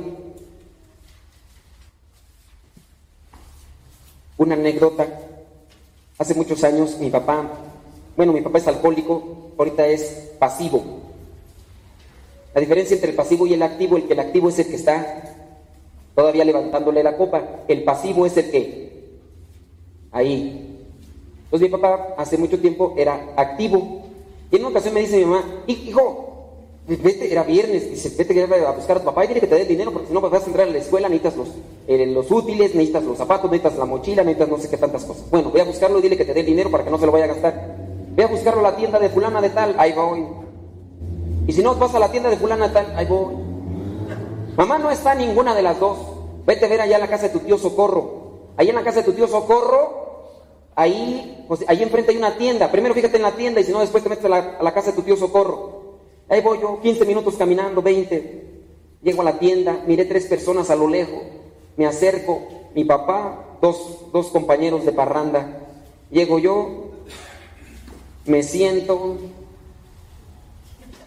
saludo a ellos ahí levantando la copa. Yo dije, me voy a hacer solidario con ellos. ¿Me das una coca?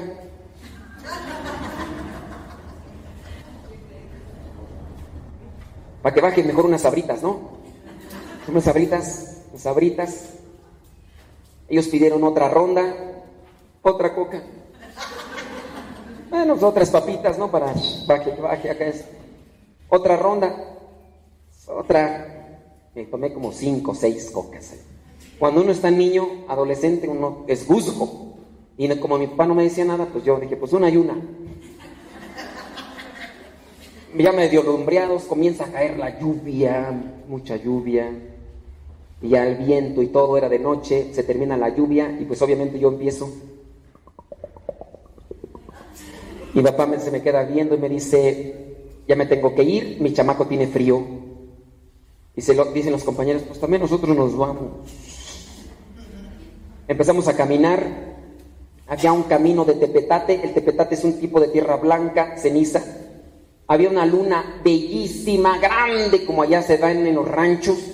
Aquí casi no se ve por lo que es la contaminación de la luz, pero en los ranchos unas lunas así, pero bellísima, las estrellas y todo alumbraba, el camino todo cenizo, charcos, la luna se reflejaba en los charcos y por lo tanto mi papá que iba adelante, como potrillo recién nacido, no se fijaba y pisaba, ontaban los charcos porque no iba en sus cinco sentidos. Y entonces pisaba en los charcos. Los dos compañeros borrachos que traía él atrás le seguían sus pasos y metían también las patotas donde mi papá las metía. Y ahí se iban enlodando todos.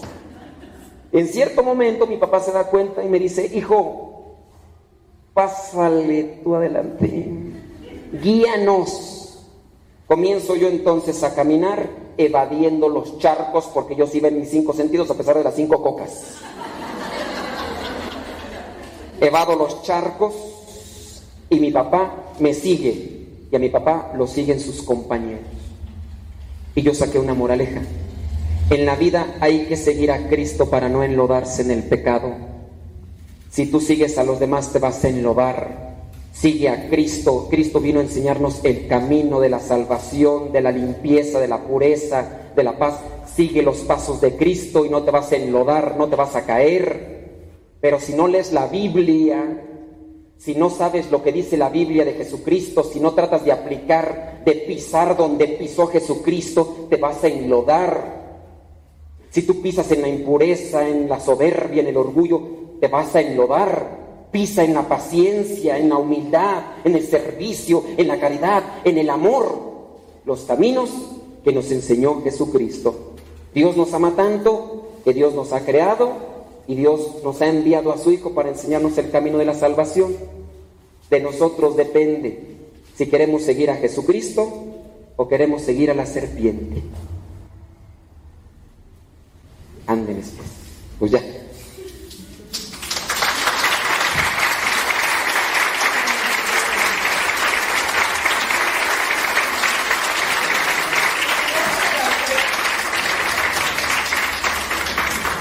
Entonces, miren, les voy a decir algo. Trato de aclararlo esto para que... Yo entiendo que a muchos no les gusta a veces mi modo de, hablar. Y lo digo porque no les, pues no les ha gustado. Yo les pido disculpas. Y a los que, a los que no les gusta, pues recen por mí. Porque porque si quieren que yo sea diferente, que sea como otros, pero no puedo. Cuando yo estaba chiquito me caí de la cuna y me pegué en la cabeza. Desde entonces no soy normal. Entonces, sí, a los que dicen, recen por mí. Más que me critiquen, recen por mí para que cambie. La otra, yo no busco tanto que les guste, porque una cosa es que cuando termina el tema, ya de repente dicen, ay, me gustó mucho el tema, ¿qué se te quedó?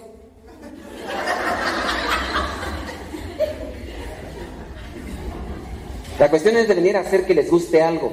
La cuestión es de hacer que se les quede algo y que lo pongan en práctica. Que ustedes del tema digan, a ver, este y este punto se me van a quedar y yo los voy a remarcar y voy a tratar de llevarlos en práctica, aunque él no los lleve, pero yo sí.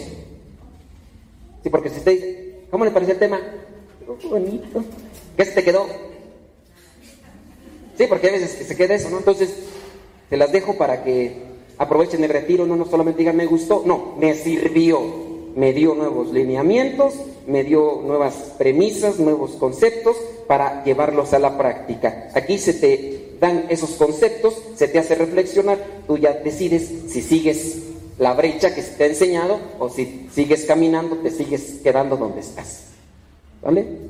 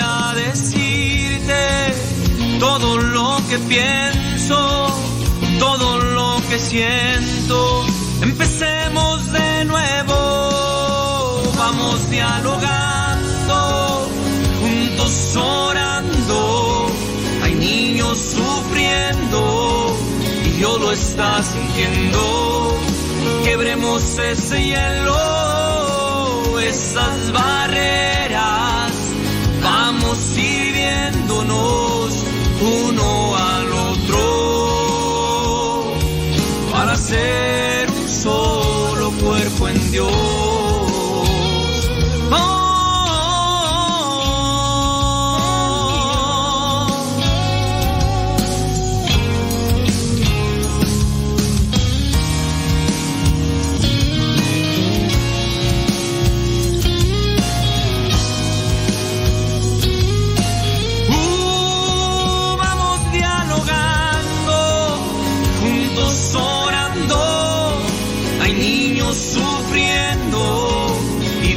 está sintiendo.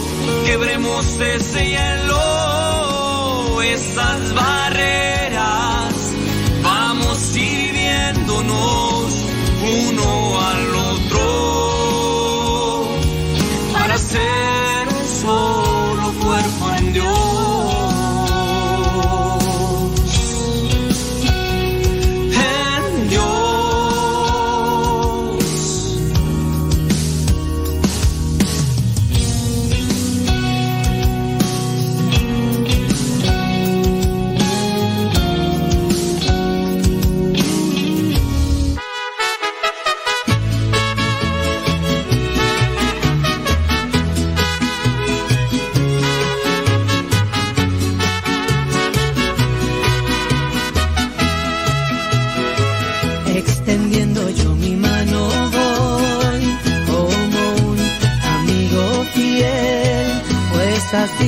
hizo Dios de mí, que llevara tu palabra a todo lugar, extendiendo yo mi mano voy para llevar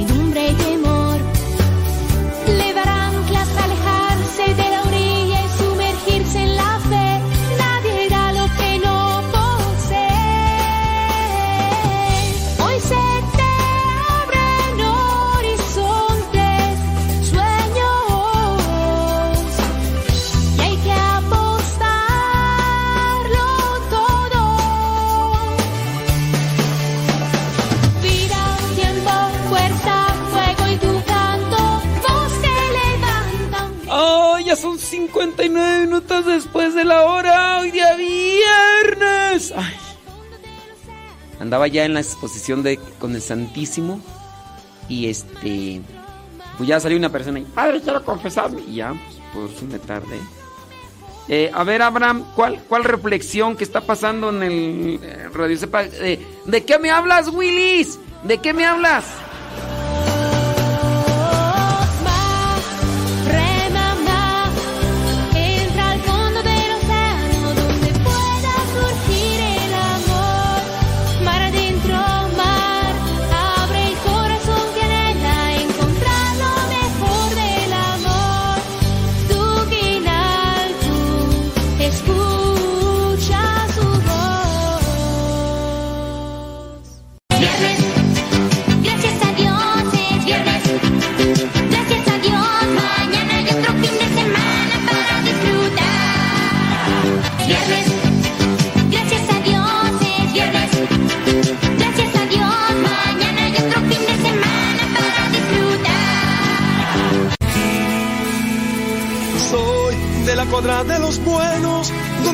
de guerreros, de la gente del Señor.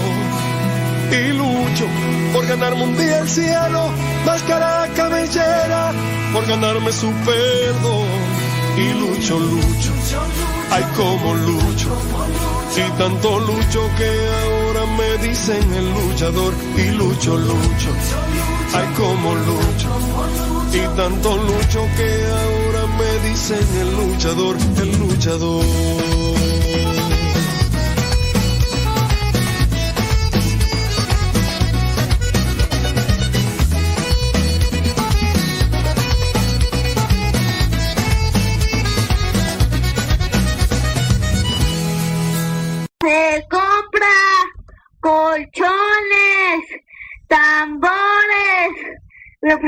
Refrigeradores, estufas, lavadoras, microondas o algo de fierro viejo que vendan.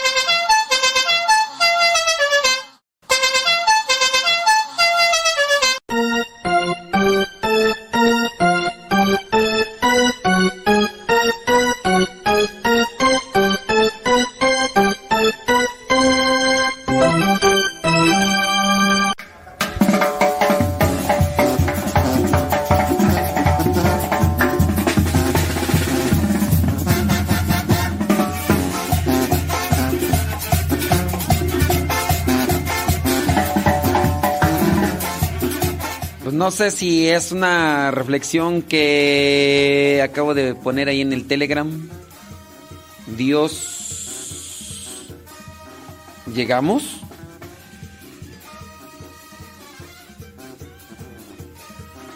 Pues quién y quién.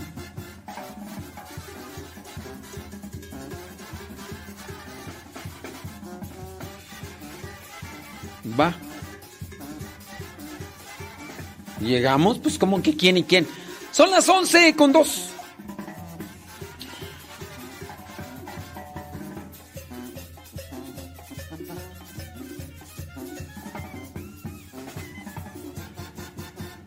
Va.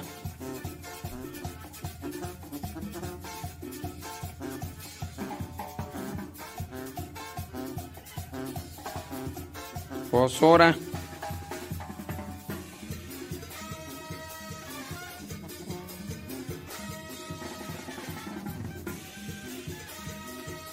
Pues dímelo por escrito si en dado caso necesitan algo. Pues sí. Pues, ¿Qué tal? ¿Qué tal no hay necesidad? Sí. Ay, Jesús de verdad. Ay, Dios, Dios santo. Ay. Sí, hombre. Es que estos muchachos, estos no, no, inconsciencia que estoy en programa de radio. Pues sí, pi- piensan que. Ay, no, Dios mío. Dios mío. A ver, acabo de poner. A ver, este. Abraham. Abraham. Acabo de poner esa reflexión que puse hace rato. Es una predicación. Dios nos crea y sale a nuestro encuentro. Es, es algo así como muy sintetizado de. Del primer curso, la historia de la salvación. Ya llegó doña. Doña Esperanza, ya llegó Doña Esperanza. Hola niñas, ya llegué. Acabo de levantar. Este, ¿cómo están? ¿Qué? ¿Cómo les ha ido? Platiquen acá. Dejen ir por un tamal porque traigo hambre. Este. ¿Qué pasó, Fe? ¿Cómo estás, Fe? Zul. Sí. Rosy, ¿cómo estás, Rosy? Mac, Mac, Mac, Mac. Es que se le dicen a Magdalena. Mac. Mac, Mac, Mac, Mac. ¿Cómo estás, Mac? Ah. Irma, saludos.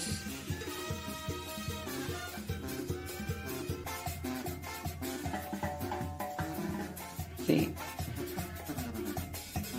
Sí. Sí. Ay, comadres, platiquen porque ¿De qué ha tratado? Nayi, Nayi, ¿de qué ha tratado, comadre? ¿De qué ha tratado? Sí, platícame, comadre. Ay, sí, mm, mm, Rosy, Ofe, saluden, Ofe, saluden, Ofe. Jessy, ¿cómo te va, Jessy? Diana, ¿cómo estás, Diana?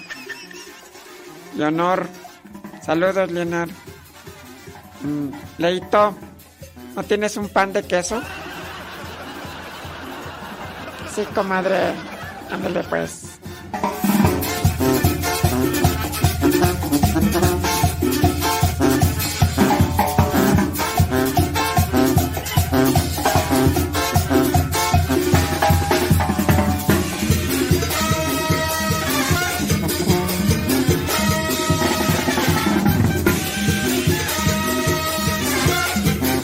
Nuria, ¿qué tal Nuria? Nuria, ¿cómo estás?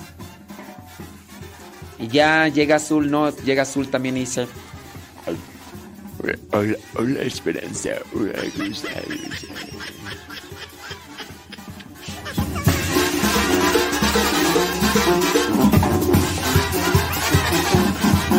¡Viva México! Ah, Leito, que me vas a traer a Esperanza. Saco el pitbull y se los echo. Saco al capitán y le digo, ¡Capitán! ¡A la orden, capitán!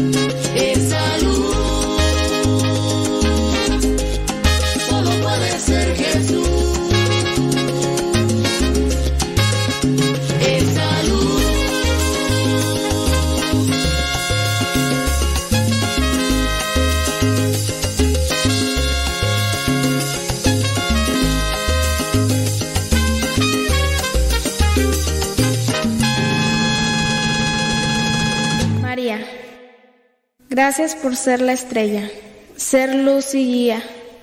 Gracias por todas las bondades que nos das aún sin merecerlas. Gracias por ser tú.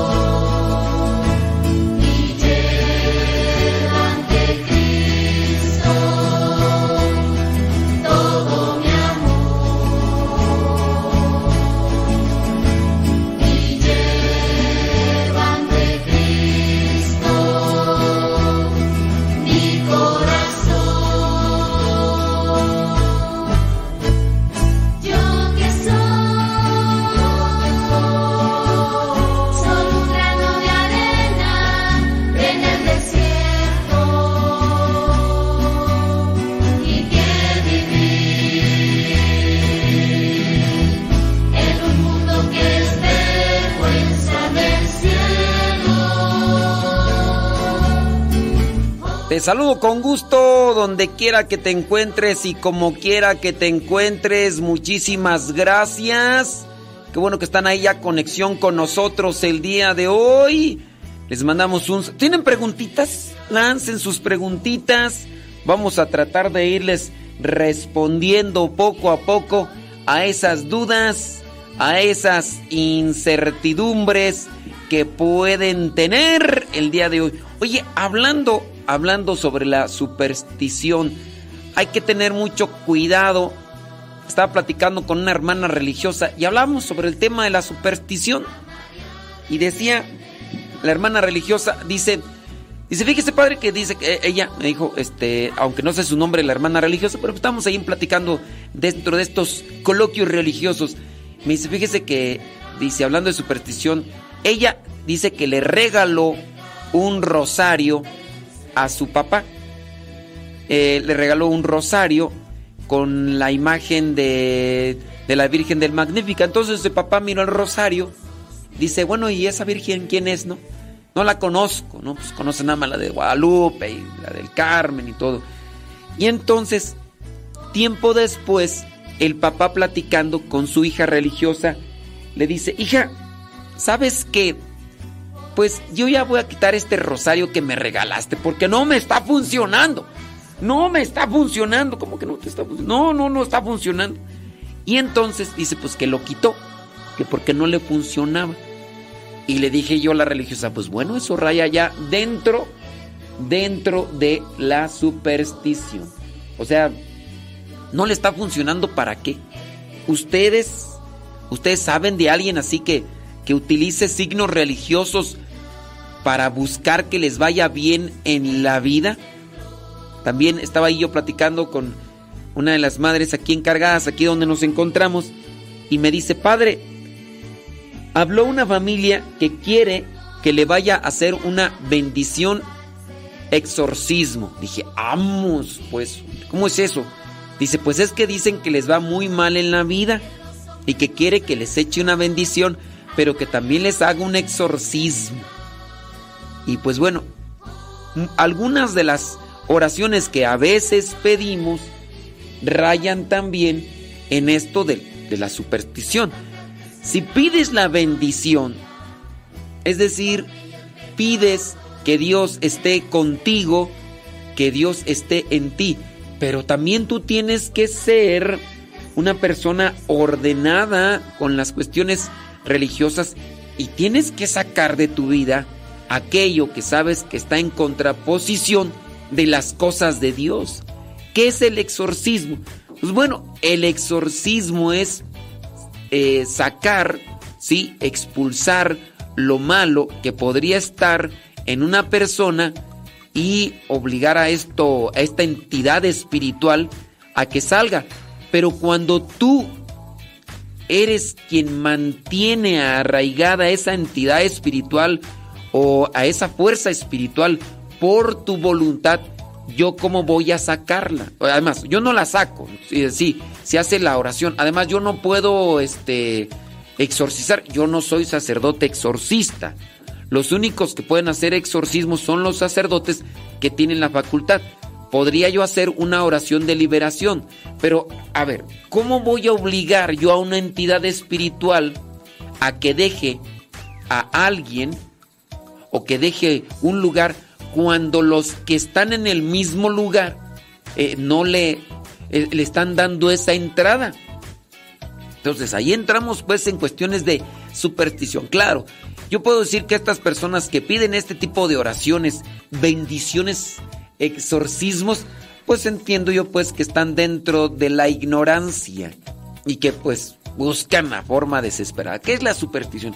La superstición es un conjunto de creencias o prácticas que se consideran irracionales o sin base científica, pero que se siguen de manera tradicional o popular en busca de un beneficio. Estas creencias suelen estar relacionadas con eventos o situaciones consideradas como afortunadas o en su caso desafortunadas, hablando de las supersticiones de que rompiste un espejo, eh, tiraste sal y que por eso te va mal en la vida, ¿no? Y se cree que tienen el poder de influir en el resultado de dichos eventos. El caso de, pónganle aquí padre este rosario bendecido para que no me choquen, para que no me vaya a detener la policía porque no traigo aseguranza. Algunos ejemplos de supersticiones comunes incluyen, por ejemplo, el cruzar, el cruzarse de dedos para impedir, para pedir suerte. O sea, quiero que me vaya bien, dicen, haz changuitos, ¿no? Que cruza los dedos para que te vaya bien. Como si las circunstancias de la vida fueran a cambiar de manera mágica por el hecho simplemente de, de cruzar los deditos, así como que, a ver, iba a ser esto, pero ah, no sé por qué está cambiando el curso de la historia. Ah, es que alguien está cruzando los deditos. Pues las cosas en la vida no, no van a cambiar, ¿no? No sé, eh, un automóvil se dirige hacia un, destino y de repente, pues no sé, no sé qué fuerza sobrenatural hubo que en vez ese carro de ir a es, hacia ese lugar porque estaba siguiendo una trayectoria, de repente el carro no se voló o, o dio vueltas y, y ya no, ya no pegó donde tenía que pagar. Ah, no, pues es que alguien, alguien cruzó sus dedos y, y hubo una fuerza sobrenatural que movilizó el carro. Y pues, pues no, ¿verdad? O sea, no. Evitar, dice, por ejemplo, pasar debajo de una escalera para que no le vaya mal a la persona. ¿Te va mal? Ah, es que pasaste debajo de una escalera. Algo. ¿Y eso qué tiene que ver? No, pues algo. Porque se considera que es de mala suerte o colgar un espejo en la entrada de una casa para atraer la buena fortuna. Esas cuestiones que se dan dentro de la superstición que por decir o hacer algo o se distancia uno de cosas que no son agradables o atrae uno cosas que no son agradables. Uno debe tener mucho cuidado en eso porque pues es no tener confianza en Dios. Y también dentro de la confianza en Dios, también purificar, purificar nuestra vida porque si nosotros pensamos que por rezar, que porque estoy dentro de las cosas de Dios me va a ir bien, también eso puede rayar dentro de una superstición. Como en el caso de algunas personas que llegan a decir, van a buscar una oración poderosa. Mira, el hecho de que uno catalogue ya a las oraciones, uno está entrando a los terrenos de la superstición. Ya uno está entrando a los terrenos de la superstición. Vean, por ejemplo, a ver, una oración poderosa. No, pues que el salmo fulano de tal. Bueno, pues el salmo fulano de tal. Esa, esa oración es súper poderosa. Uy, esa oración. No, no, no. Es una cosa que tiene un, una efectividad. Es más, aunque tú seas el pecador más, eh, más arraigado del, del mundo, el, el, pecador más pecador de los pecadores, entonces, si tú rezas esta oración, Dios te concede lo que estás pidiendo. No importa, no importa a que aún así seas el pecador más pecador de los pecadores. Dios te lo va a conceder. Y, y y hay gente que lo cree y por eso es que dicen, Padre, mándeme una oración para restablecer mi matrimonio. O sea, consideran que su vida de desorden, su vida de pecado, su vida de, de, de desvíos, de, de desorientaciones, piensan que su vida se va a acomodar gracias a que van a recitar esa oración. Y eso también estriba dentro de una superstición. Supersticiones de todo tipo. Señoras, señores, si ustedes tienen preguntas, si ustedes tienen comentarios, déjame ver acá rápidamente de los que comentan. Saludos, dice, eh, gracias, muchas gracias. Ándele, pues saludos por aquí, saludos por allá, eh, comentarios. Eh, no, nada más dicen que nos están escuchando. Muchas gracias. ¿Tienen algún comentario con relación a este tema? ¿Tienen otra pregunta? Dice, ah, por acá una persona pregunta. Dice, sé que las personas que no tienen el sacramento de la primera comunión, los, los que están en pecado sin confesión y los no casados por la iglesia no pueden comulgar. A ver, aquí hay que, aquí hay que acomodar eso. ¿Saben qué? Vamos a hacer una pequeñita pausa y ahorita voy a regresar a esta pregunta para tratar de, de acomodar las ideas, porque aquí hay algo que como que no, no me cuadra.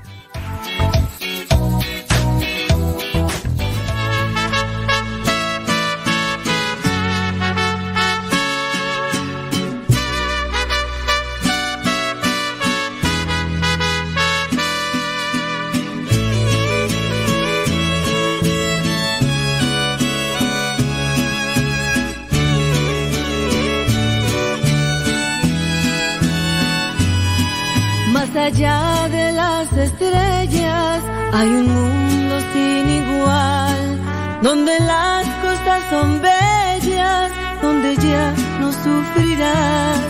Es la tierra prometida que el Señor nos ofreció a todo el que le diga a Jesús el Salvador. Por eso yo te digo camino. Hay huellas en la arena de corre tras ellas. Es Jesús. Si tú sigues tras las huellas, más allá lo encontrarás. Trae una de pura felicidad. Si tú subes a esa barca con Jesús de Nazaret, te dará del agua viva y ya no tendrás más sed. Por eso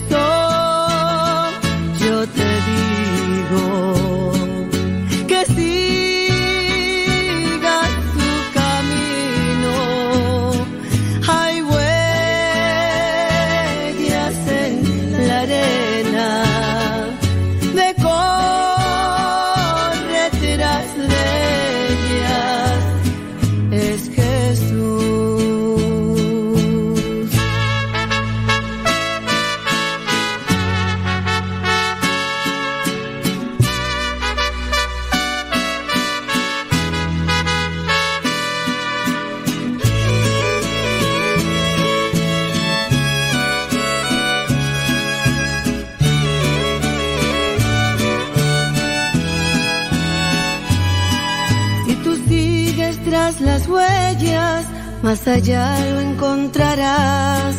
Trae una barca bien llena de pura felicidad. Si tú subes a esa barca con Jesús de Nazaret, te dará del agua viva y ya no tendrás más sed. Por eso yo te digo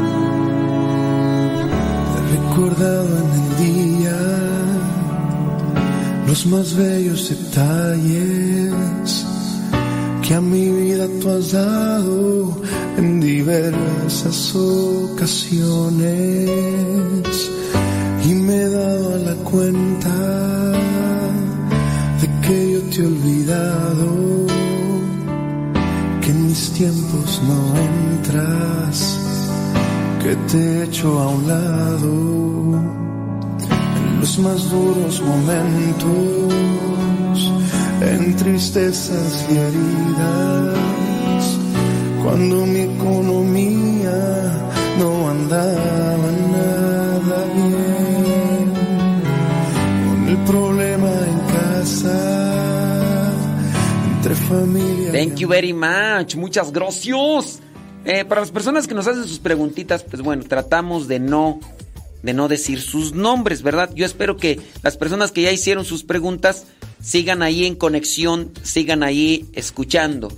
Eh, dice esta persona, sé que las personas que no tienen el sacramento de la primera comunión, los que están en pecado, sin confesión, y los no casados por la iglesia no pueden comulgar. Bueno, si no tienen sacramento de la comunión no puede comulgar. Si están en pecado tampoco pueden comulgar. Si no están casados no pueden comulgar. Muy bien, estás en lo cierto. Dice, pero veo en la iglesia donde voy que puedes pasar durante la comunión con las manos cruzadas en el pecho a recibir la bendición. ¿Eso es correcto? Aunque no estés casado por la iglesia ni hayas recibido el sacramento de la comunión. Miren, es un tema que ya hemos tratado muchas veces. La bendición de Dios no la vas a recibir de manera más plena por el hecho de que pases en la fila de los que van a comulgar con las manos así en el cruzadas en el pecho. Pues eso nada más es como un consuelo espiritual. No quiere decir ¿Sabes qué? A, ti Dios te bendice más cuando vas a la misa porque te pones en esa fila. No, es un consuelo espiritual. Eh, ¿Sirve de algo? Pues este, pues nada más es como un consuelo. No, no quiere decir que a ti Dios te ve mejor que a los que no pasan. No, yo lo que sí creo que que puede afectar es en lo siguiente. Pongamos el caso que es una iglesia donde están yendo 800 personas. Si las 800 personas pasan en la fila para o que les den la bendición o que les den la comunión, el tiempo se va a extender. Es un tiempo que algunos no aprovechan, que algunos lo utilizan para, platicar, para charlar y se pierde el momento. Si tú todos dijeran, voy a ponerme a hacer oración en ese momento, pues bueno, lo están aprovechando. Pero son los es un momento para recibir la comunión, para recibir a Jesús sacramentado. No es que, que se desprecie, no es que se discrimine a una persona, no ya tú estás recibiendo una bendición de Dios desde el momento mismo en el que participas de la misa. Sí, no, ya no es una discriminación de que, ay, ¿por qué los discriminan que pasen a recibir la bendición? La bendición la reciben desde que se deciden ellos a participar de la misa. No, no se está discriminando ni haciendo menos. La fila es para comulgar, no para andar dando bendiciones. Pero lamentablemente pues hay sacerdotes que comenzaron con esta iniciativa quizá de consuelo espiritual, quizá de animación espiritual, pero también dentro de esa animación espiritual que le quieren dar a algunos, otros se apegan a ella para sentirse así, sentirse acomodados. ¿Para qué? ¿Para qué comulgo si de todas maneras ya me van a dar la bendición y especial? Yo voy a ir con mis manos cruzaditas y yo. Yo no lo veo correcto porque algunas personas caen en el comodismo espiritual. Ya no van a querer confesarse, ya, ¿por qué? Porque ya les dan la bendición especial en una fila y hablando incluso hasta de la superstición, eso puede llevarles a las personas a no hacer un esfuerzo para acomodar su vida espiritualmente, para no hacer una enmienda espiritualmente. Ah, pues de todas maneras, de todas maneras yo me pongo en la fila y, me bendicen. Entonces, son de estas cosas que nosotros debemos de cuidar para que no se den distorsiones y no se hagan este tipo de abusos, pienso yo, espirituales. No hay necesidad de que se pongan en la, en la fila. No es una discriminación ni nada de eso. Entonces, pues, yo sí no creo que sea necesario. Yo no creo que sea necesario, pero bueno, esto yo se los paso a ustedes para que lo consideren. Si ustedes son de las personas que no pueden recibir la comunión por su condición o situación, esto principalmente se hace en Estados Unidos. Esto es principalmente ¿sabes? en Estados Unidos, no sé en otros países. En México, pues son aquellos que llegan de Estados Unidos y que, que ya, y, y- y ya, ¿no? Entonces, algunos los empiezan a traer de modita, como la moda también que se ha traído de Estados Unidos, donde se agarran de las manos durante el Padre Nuestro. También se hace en Estados Unidos.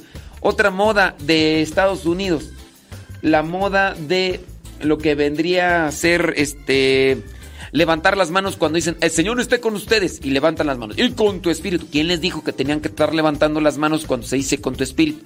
Pues alguien allá en Estados Unidos comenzó con esto porque dijo, yo tengo creatividad, yo quiero aplicar una novedad, quiero hacer que haya coreografías en la misa y el Señor está con tu espíritu y levanta las manos. Y con tu el Señor está con ustedes y con tu espíritu. Levantemos el corazón, levanten las manos todos, ¿eh? Lo tenemos levantado hacia. No hay necesidad que hagan eso. No hay necesidad. La liturgia no lo marca. Un cura por ahí o un obispo que quiso hacer una dinámica espiritual le dijo eso y, y allá en Estados Unidos, en muchas iglesias, traen todas esas coreografías. Tanto otra coreografía en el momento del credo. En el momento del credo, eh, también igual levantan la mano así como que eh, creo en un solo Dios, Padre Todopoderoso. Creo. O la otra, porque algunas veces los padres quieren acortar los momentos de la misa y utilizan la fórmula de profesión de fe que no es propia para todo el tiempo, más solamente para los tiempos de Pascua. ¿Creen ustedes en Dios Padre Todopoderoso, Creador del cielo y de la tierra? Sí, creo, y con la mano levantada, ¿no? Y eso tampoco es correcto, o no es necesario hacer ese tipo de cosas. ¿Por qué lo hacen? Por hacer una exposición de fe más visible y, y a su vez pues comienzan a, a estarse arrastrando ese tipo de costumbres que no son necesarias. Entonces yo no lo veo necesario que te pongas en, en la fila. ¿Por qué? Porque estás ocupando un tiempo que podría aprovecharse, que podrían aprovechar otras personas para mejor hacer oración y ahorita lo están aprovechando para ponerse de acuerdo, irse a comer menudo, irse a comer después de la misa y no es correcto. Bueno, eso con relación a esta cuestión que me presentan por acá. ¿Tienes preguntas? Bueno, dice, muchas gracias. Ándele pues. Ah, algo me preguntaban por acá, tú, que si creer en los sueños, dicen que si creer en los sueños podría caer dentro de la superstición. Eh, dice una pregunta, ¿Juan el Bautista fue bautizado? Y si sí, ¿quién lo bautizó? No. No, Juan el Bautista no fue bautizado. No sé quién te haya dicho que lo bautizaron, ¿verdad? Pero no, él llamaba al bautismo de arrepentimiento, que no es lo mismo del bautismo de cristiano, pero na- nadie ha dicho que lo bautizó alguien, porque solamente era un signo de arrepentimiento. No. Dice por acá, lo importante es estar en gracia, confesarnos, cumplir con la voluntad. Así es, efectivamente, Julia. Tienes tú toda la razón. Saludos, dice por acá, que nos, que nos están escuchando. Qué bueno que nos están escuchando. Gracias, muchas gracias. Dice, sí, son unas moditas de Estados Unidos. Dice, es cierto, todas esas modas las hacen en mi iglesia. Lo peor es que los que llevan los grupos también lo hacen. Eh, gracias por responder a mi pregunta. Saben, también lo malo es cuando un sacerdote está más en la orientación de darle gusto a la gente y por no decirles algo que les pudiera no gustar, mejor no lo corrigen. Algunos sacerdotes pueden decir, es que yo sé que esto no está bien, que no es necesario, pero para no echarme a la gente en contra, mejor no se los digo, porque si no después no me van a dar limosna, si no después no me van a dar este ofrenda. Entonces, para no echármelos en contra, mejor no los corrijo. Y pues no. Tenemos que hacer una pequeñita pausa, pero este, en el momento en el que ustedes nos mandan una pregunta, ya sea ahí, ustedes conocen las vías de comunicación, mándenos su preguntita y ahorita vamos a tratar de darles respuesta para acomodarnos en la fe.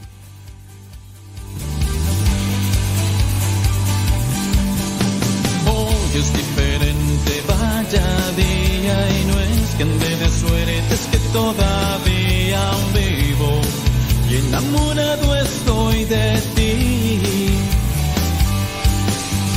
Mismo coche, motor nuevo, tú conoces, yo te llevo.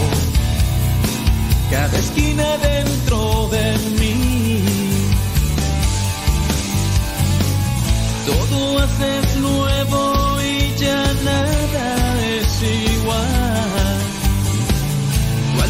dime pues, ¿qué puede pasar?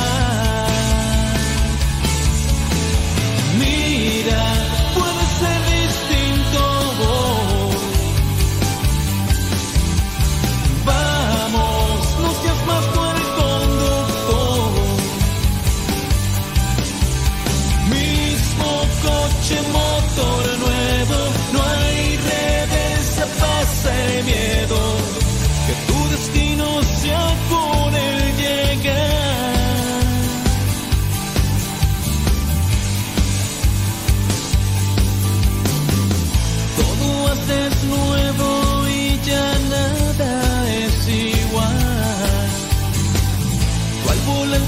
dime pues, ¿qué puede pasar? Mira, puede ser distinto. Vamos,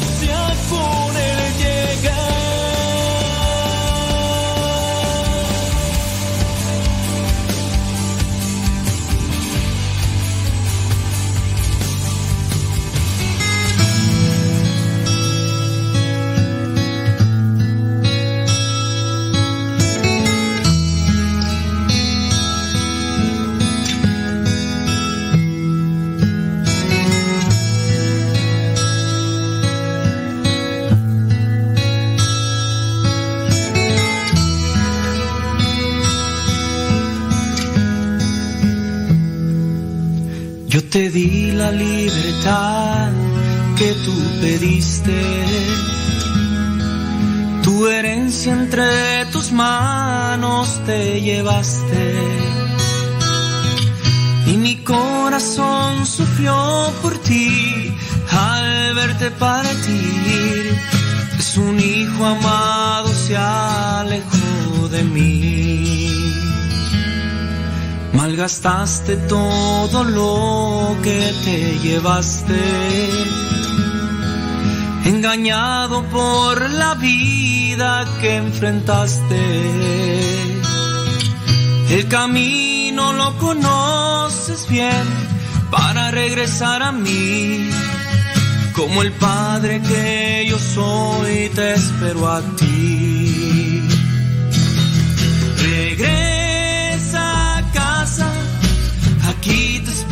Un vestido nuevo para ti tendré.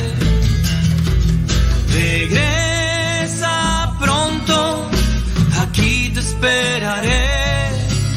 Tu anillo y tus sandalias yo tendré.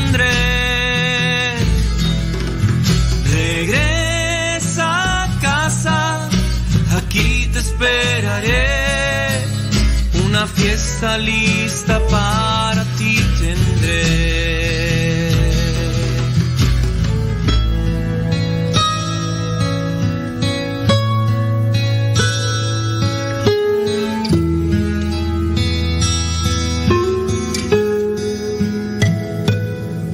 Malgastaste todo lo que te llevaste engañado por la vida que enfrentaste. El camino lo conoces bien para regresar a mí. Como el Padre que yo soy, te espero a ti. Regresa a casa, aquí te esperaré. Un vestido nuevo para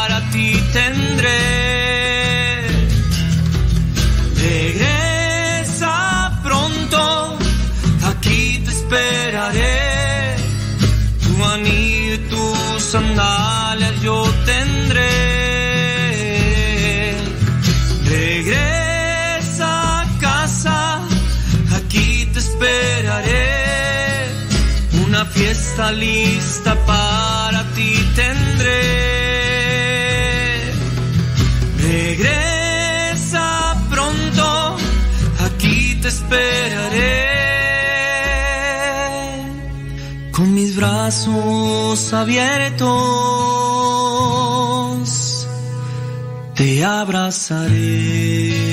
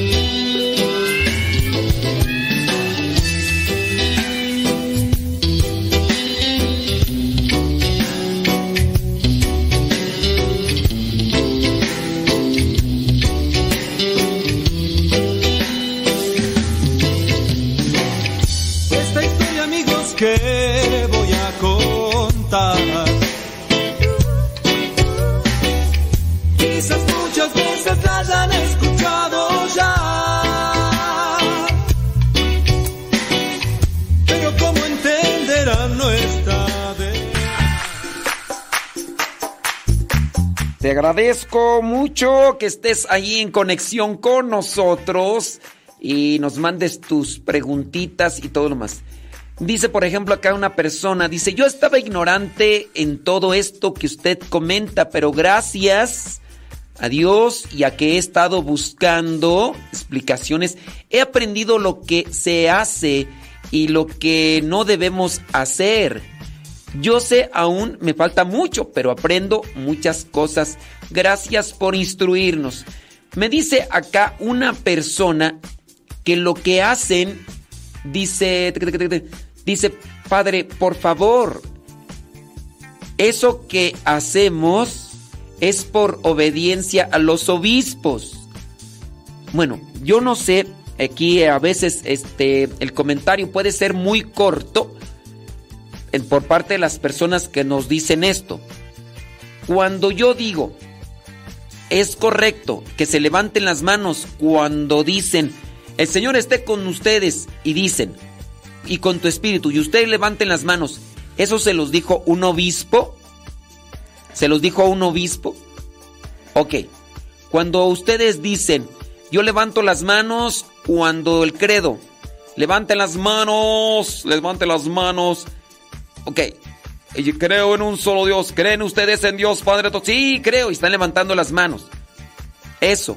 Cuando, hablando de estas cosas que ya mencionamos, cuando ustedes pasan con las manos cruzadas, ¿esto se los dijo un obispo? ¿Se los dijo un sacerdote? No tenemos, no tenemos una como tal eh, evidencia de que lo haya dicho un obispo. La persona que nos está haciendo este comentario, bueno, lo hace desde a lo mejor una, eh, eh, a lo mejor suposición de que fue un obispo. A menos de que esta persona que nos escribe nos diga, sí, a mí me lo dijo el obispo fulano de tal. Muy bien. Pongamos que esta persona que nos escribe esto, que lo hacen por obediencia al obispo y que lo van a seguir haciendo por obediencia al obispo, e-, esa es a lo mejor una situación de vida que le pasó a esta persona. Pero yo los invito a considerar, muy bien, todo lo que dicen los obispos, hay que obedecerlo. Todo lo que dicen los obispos, hay que obedecerlo.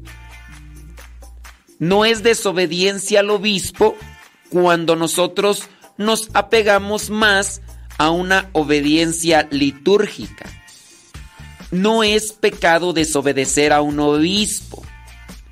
Miren, que hay que tener una reflexión y hay que también tener un cierto tipo de discernimiento ante esta situación.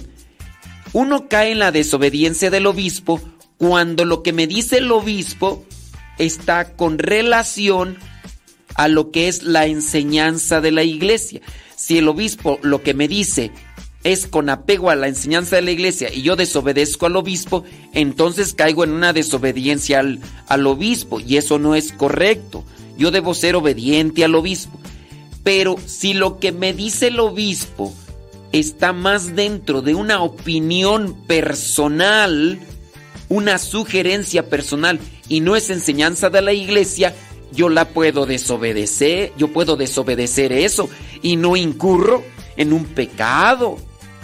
Porque, pues si el obispo te pide algo inmoral porque se ha dado el caso, ¿para qué, para qué decimos que no? Si el obispo te pide algo inmoral, no, es que no me tengo que negar porque el obispo me lo pidió. Pues sí, pues si es algo inmoral que tú sabes que no es enseñanza de la iglesia, eso, tú no incurres en una desobediencia.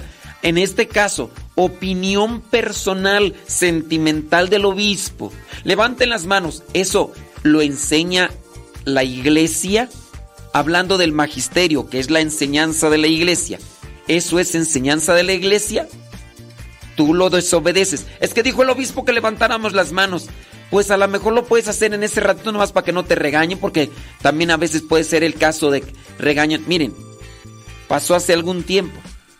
Nosotros, nosotros dentro de nuestra comunidad a la hora de participar de misa, les decimos a las personas, traigan su Biblia para que la vayan siguiendo, ¿eh? sigan ahí la Biblia.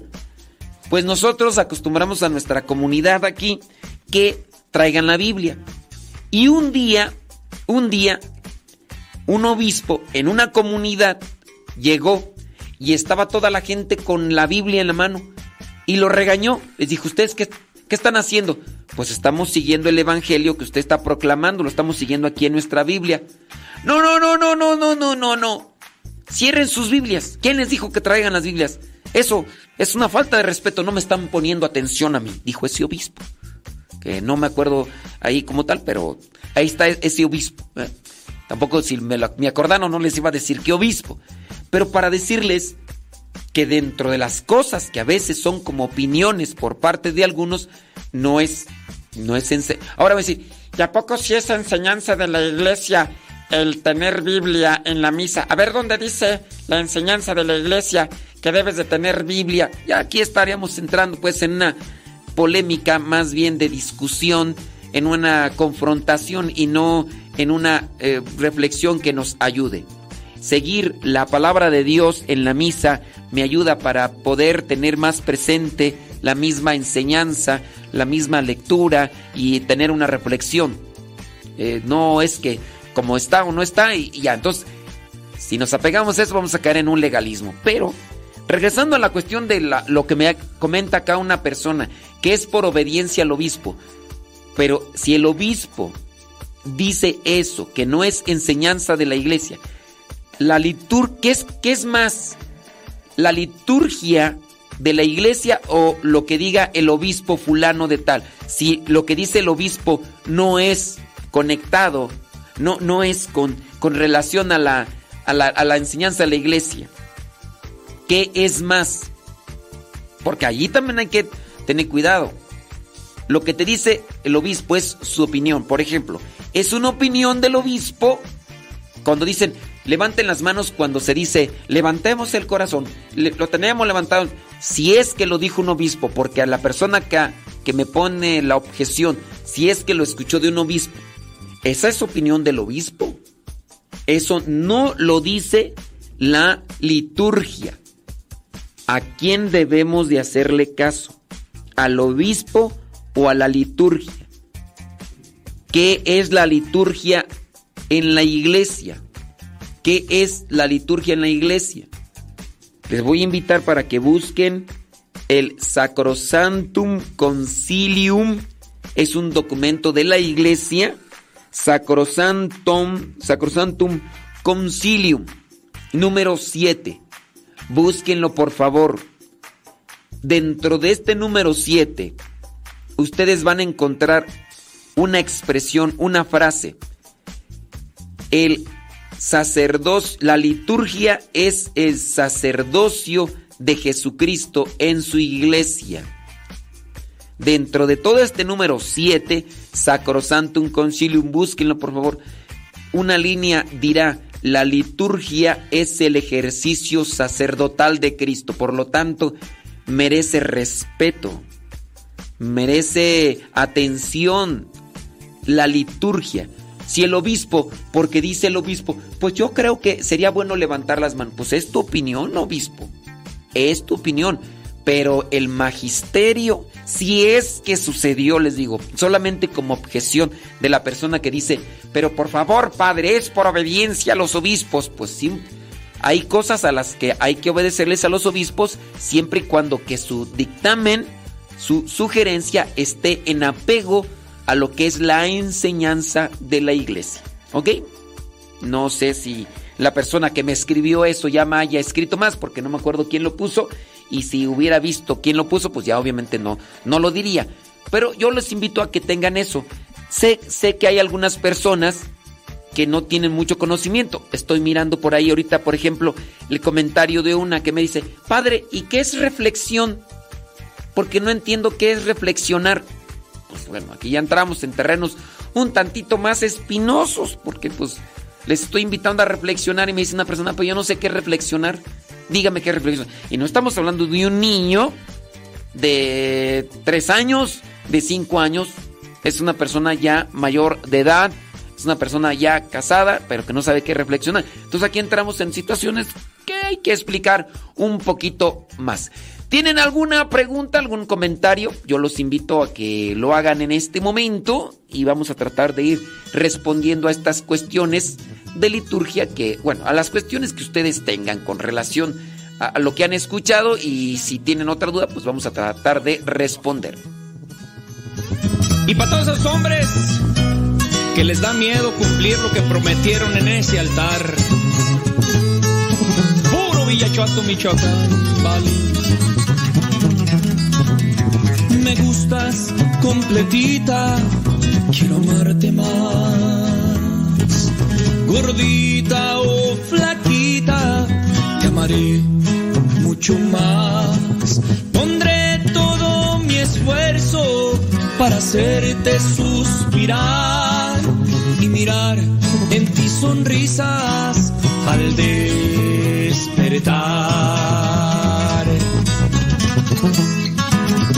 gustas completita, quiero amarte más.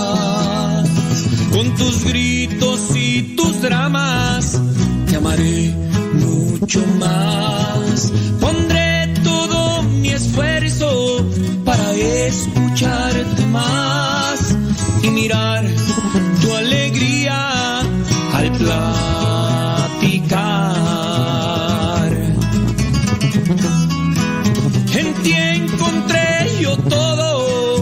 otra no voy a buscar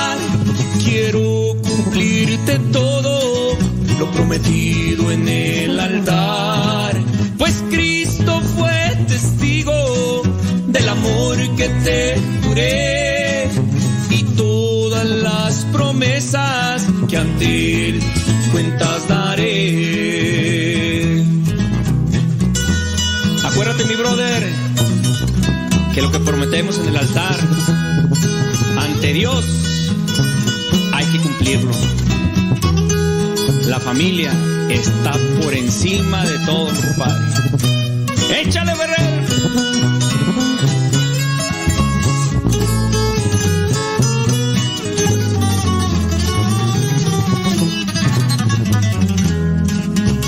Me gustas completita, quiero amarte más. Con fajita o sin fajita,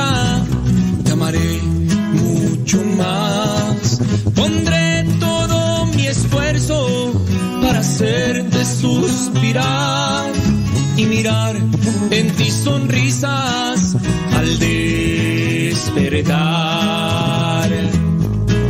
En ti encontré yo todo, otra no voy a buscar.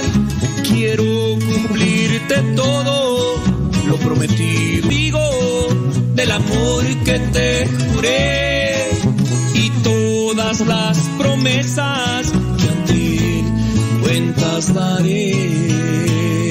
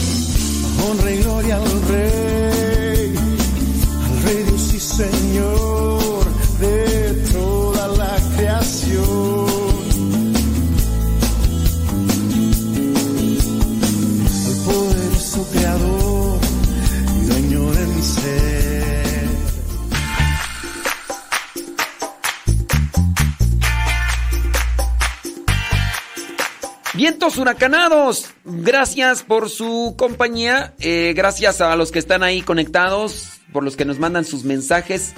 Ya solamente tengan paciencia, paciencia. Dice, yo quisiera saber si el buscar lo que significan los sueños es malo o también es superstición. Miren, mm, los sueños los sueños son una proyección del subconsciente. Los sueños son de aquellas cosas que se quedan guardadas y que en la noche, ya cuando está procesando el cerebro, salen a la luz proyectadas en lo que vendría a ser la mente.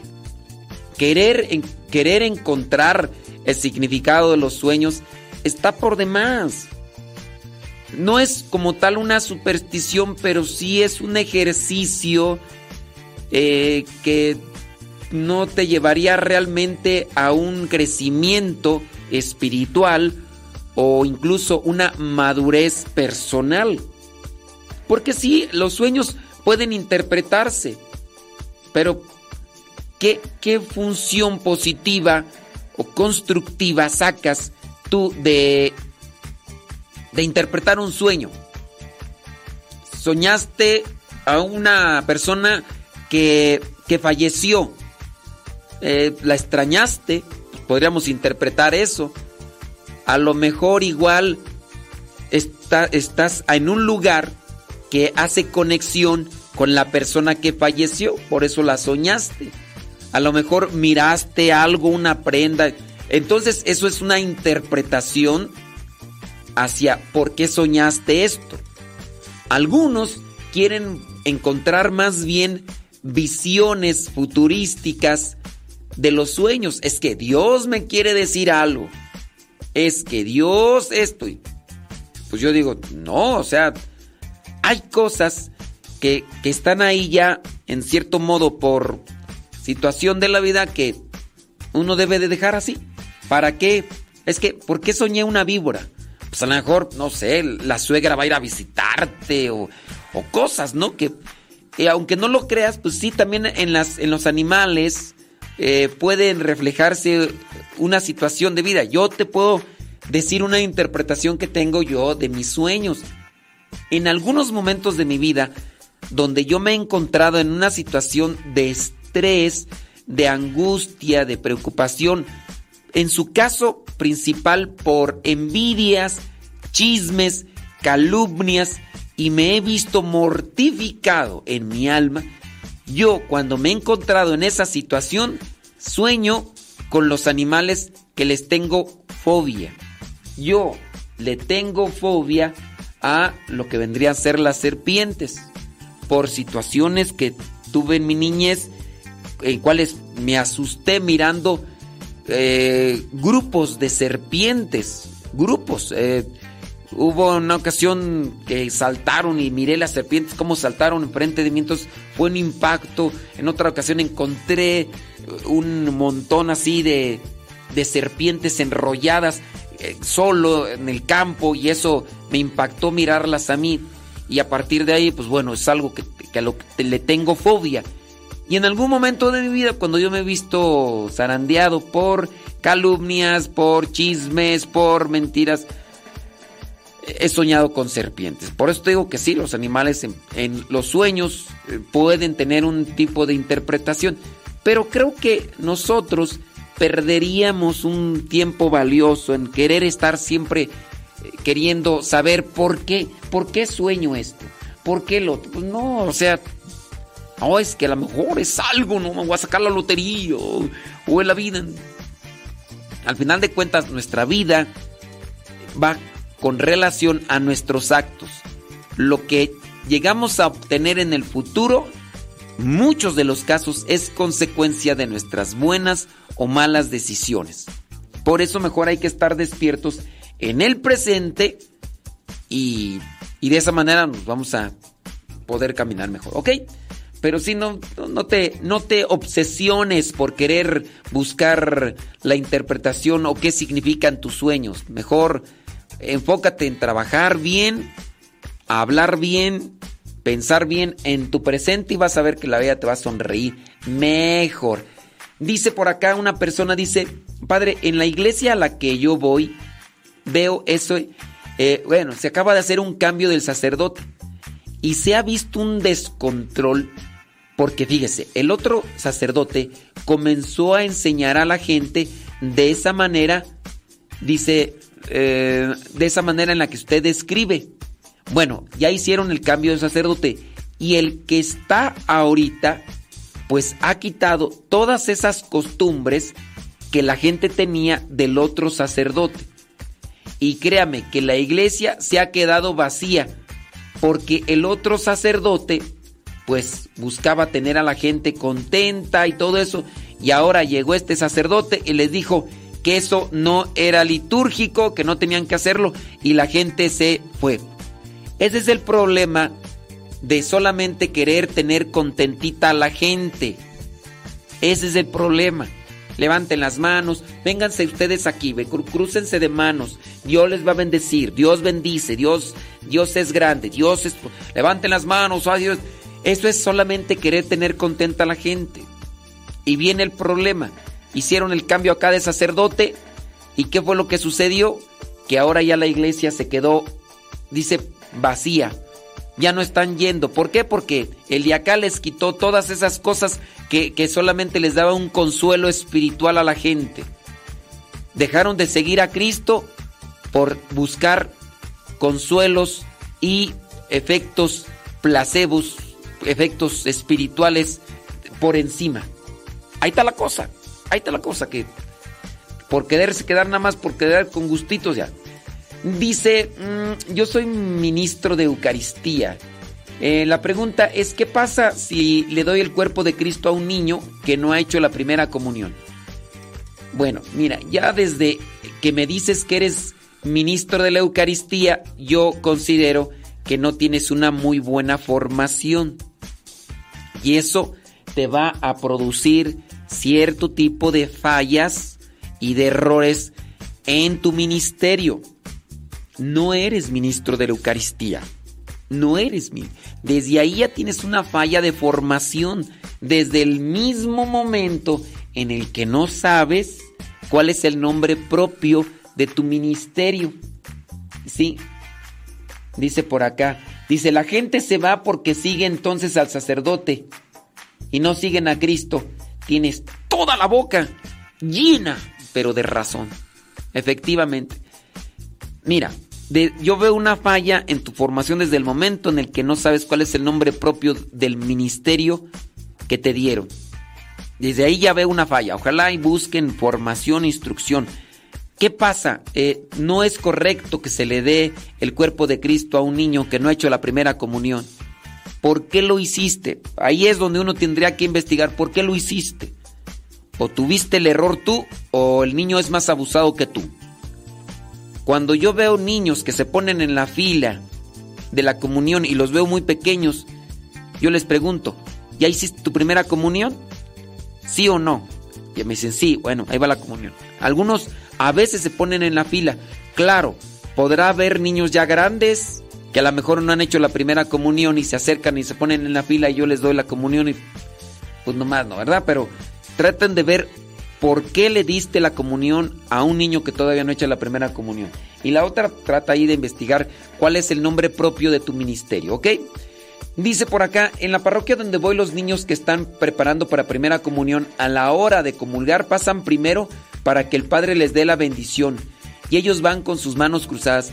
Es un recurso pastoral eh, muy superficial a mi manera de ver.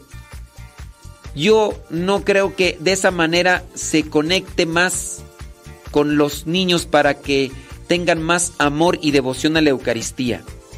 Así como que decir, pues vamos a hacerlos para que se enamoren más de Jesús de Eucaristía. Pásenle niños, les voy a dar la bendición a ustedes, aunque todavía no pueden recibir la comunión. No, no, lo, no lo veo convincente, yo no lo veo incluso ni muy propio ni adecuado para hacer enamorar a una persona de Jesús de Eucaristía. Es, es mi visión. Yo así lo considero.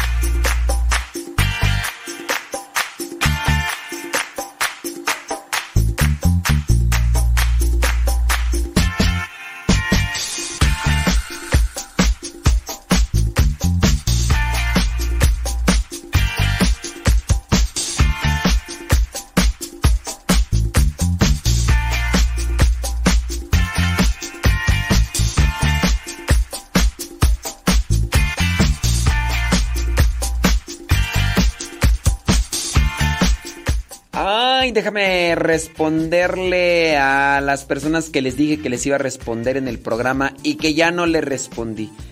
Dice entonces en la misa a la hora de comulgar los niños tampoco pueden pasar a la bendición si no tienen la comunión. Pues no, no deberían. Es que no es necesario que hagan eso. No es necesario. Dice entonces no es correcto santiguarse antes de darse la paz. No, no, hay necesidad de santiguarse antes de darse la paz. Dice la persona, yo no lo hago, pero hay muchísima gente que lo hace. ¿Y, qué? Como diría mi mamá, ¡Amá! ¿Qué? Si los demás se tiran a un pozo, ¿tú también te vas a tirar? No, no es, eso no es necesario. Solamente se santigua uno dos veces en la misa, al inicio y al final. Al inicio, cuando dice el Padre, en nombre del Padre, del Hijo y del Espíritu Santo. Y ya. Y al final, la bendición de Dios Todopoderoso, Padre, Hijo y Espíritu Santo. En el momento del Evangelio no se santigua, se signa. Se signa, se hace una pequeña cruz en la mente los labios y en el corazón. Y ya, no es que se santigüen, ¿ok? Ok. Dice aquí, acá en Estados Unidos, dice... mm, Ah, el sacerdote hizo esa mención, que no se formaran los que no iban a comulgar, que la bendición ya se recibe en el momento al final de la celebración. Muy bien por ese padrecito, ¿eh? Un aplauso. Nomás uno, dije, nomás, nomás uno. Dice padre, el novio de, dice que el novio de su hija es catecúmeno. Su familia son mormones y él se va a convertir al catolicismo. Dice que anhela el día de poder recibir a Jesús y dice, a veces siente la necesidad de ponerse en la fila de la comunión, aunque sea recibir la, la bendición. No, no, hombre, que se espere, que se aguante las carnitas. No van a pasar 20 años de, de catecúmeno. Catecúmenos son los que ya son mayores de edad y que se preparan para recibir los sacramentos. Sí. Dice, a veces en mi iglesia... A ver, espérame, ¿qué dice por acá? A veces en mi iglesia dice... ah, Se acostumbra últimamente que los niños pasan en fila de la comunión con los brazos cruzados y el sacerdote los bendice. No, no, no es necesario. No es necesario. No van a enamorar a los niños de Jesús de Eucaristía siendo los que hagan eso. Es solamente así como que una participación. Ay, que recuerdo cuando, cuando iba yo a que me dieran la bendición. Nunca comulgué, pero me recuerdo de eso. Una pregunta, dice, ¿es malo si cuando se está rezando el Padre Nuestro y yo junto las manos? No, no es malo. No es malo. Dice, cuando vas a casarte se acostumbra por lo regular que alguien te acompañe en el altar camino hacia tu futuro esposo. ¿Quién, quién puede acompañar? Pues esa es solamente una costumbre, es una, es una tradición familiar. Ahí ustedes pueden determinar quién. Regularmente quien le acompaña pues es al novio la mamá, a la novia el papá. Es como una costumbre, no, no quiere decir que se tiene que hacer y si no se hace ya quedó inválido, no. Yo, por ejemplo, estuve en la última celebración eh, matrimonial de Guayumín y de Fer. Y ahí nadie los acompañó, los acompañamos nosotros. Y no es de que, ay, no, es que esa boda no estuvo bonita. Con decirte que la celebró un obispo y, y no hubo papás a un lado de ellos y ella ya no. O sea, eh, salimos nosotros los sacerdotes, el obispo se quedó en el presbiterio, recibió allá a los novios y ya. O sea, son tradiciones que se pueden realizar para esas fechas especiales y hay veces que no está la mamá porque ya falleció, porque está enojada, porque no quería que se casara con el tlacuachi ese y la acompaña la hermana o el hermano. Yo me acuerdo, yo me acuerdo de alguien, de Erika, cuando se casó Erika. Creo que la mamá no la acompañó, no me acuerdo quién fue la que la acompañó. De hecho, creo que la mamá ni estuvo. ¿eh? No quería que se casaran, me acuerdo. O sea, pueden estar y no pueden estar. Son tradiciones o formas este, familiares. ¿O cuál es la costumbre sin, sin ningún significado? O solo es una, es una costumbre, no es un significado. No es ¡ay! Lo hizo, ya quedó bien casada. No. Son, son costumbres que se pueden adoptar, ¿no? No deforman el momento del sacramento. Una pregunta, eh, lo veo muchas personas que se hacen la reverencia al Santísimo, cuñado, el Padre, ¿hacer cuándo? El Padre lo tiene en el altar. ¿Es necesario si uno? No, no se debe hacer reverencia. Se debe hacer genuflexión. Se debe hacer genuflexión, no, no reverencia. ¿Cuál es la genuflexión? Cuando se coloca la rodilla derecha en el suelo. Esa es la genuflexión. Cuando está el Santísimo, genuflexión. Reverencia, agachando la cabeza así solamente así. Esa es reverencia. Entonces, si está el Santísimo en el altar o expuesto ahí en el altar, no es reverencia, es genuflexión. Señoras, señores, gracias por habernos acompañado ahí en Facebook, en YouTube. Muchas gracias. Vamos a hacer el corte. Ahí se queda grabado el programa por si después lo quieren ustedes volver a escuchar. Ahí se queda en el YouTube guardado. Muchas gracias por habernos acompañado el día de hoy. Vamos a hacer el corte en Facebook y en YouTube. Seguimos acá en Radio Cepa.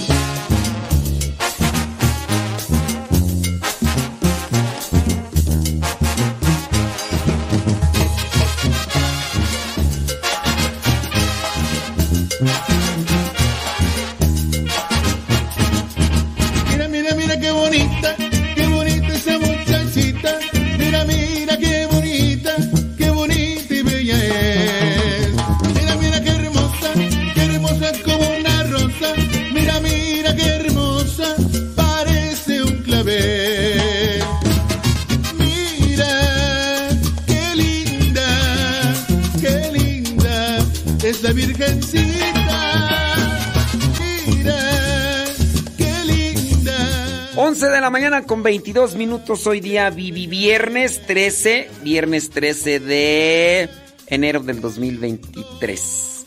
Gracias por acompañarnos. Nos desconectamos pues de Facebook y de YouTube y seguimos acá en Radio Cepa. Gracias a los que están ahí conectados con Radio Cepa, esperando que estos programas les orienten y les ayuden para conocer más de su fe y vivirla.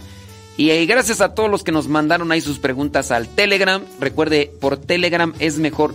Es que en el Facebook se pierden de repente las preguntas porque hay muchas personas ciertamente comentando y platicando y pues digo, de una forma sana, ahí están, ahí están comentando. Y eso es bueno. Pero eh, lo mejor es en Telegram porque ahí me quedan las preguntas y ya en su momento les respondo. A los que les dije que les iba a responder en el aire, ya les respondí en el aire. Ya si no lo escucharon, pues bueno, ya por lo menos ahí quedó grabado el programa.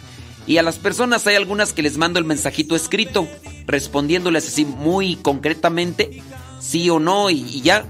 Y ya después la pregunta la desarrollo también en, en los programas de radio. Pero... Pero sí, gracias a los que... Telegram, descarga Telegram y después arroba cabina radio sepa. Arroba cabina radio sepa. Tienes que poner el signo arroba cabina radio sepa. Es que algunos ponen arroba No, no, no. El signo arroba y después cabina radio sepa. 11 con 24. Viernes. Mi, mi, mi, mi, viernes. ¡Súbale a la radio!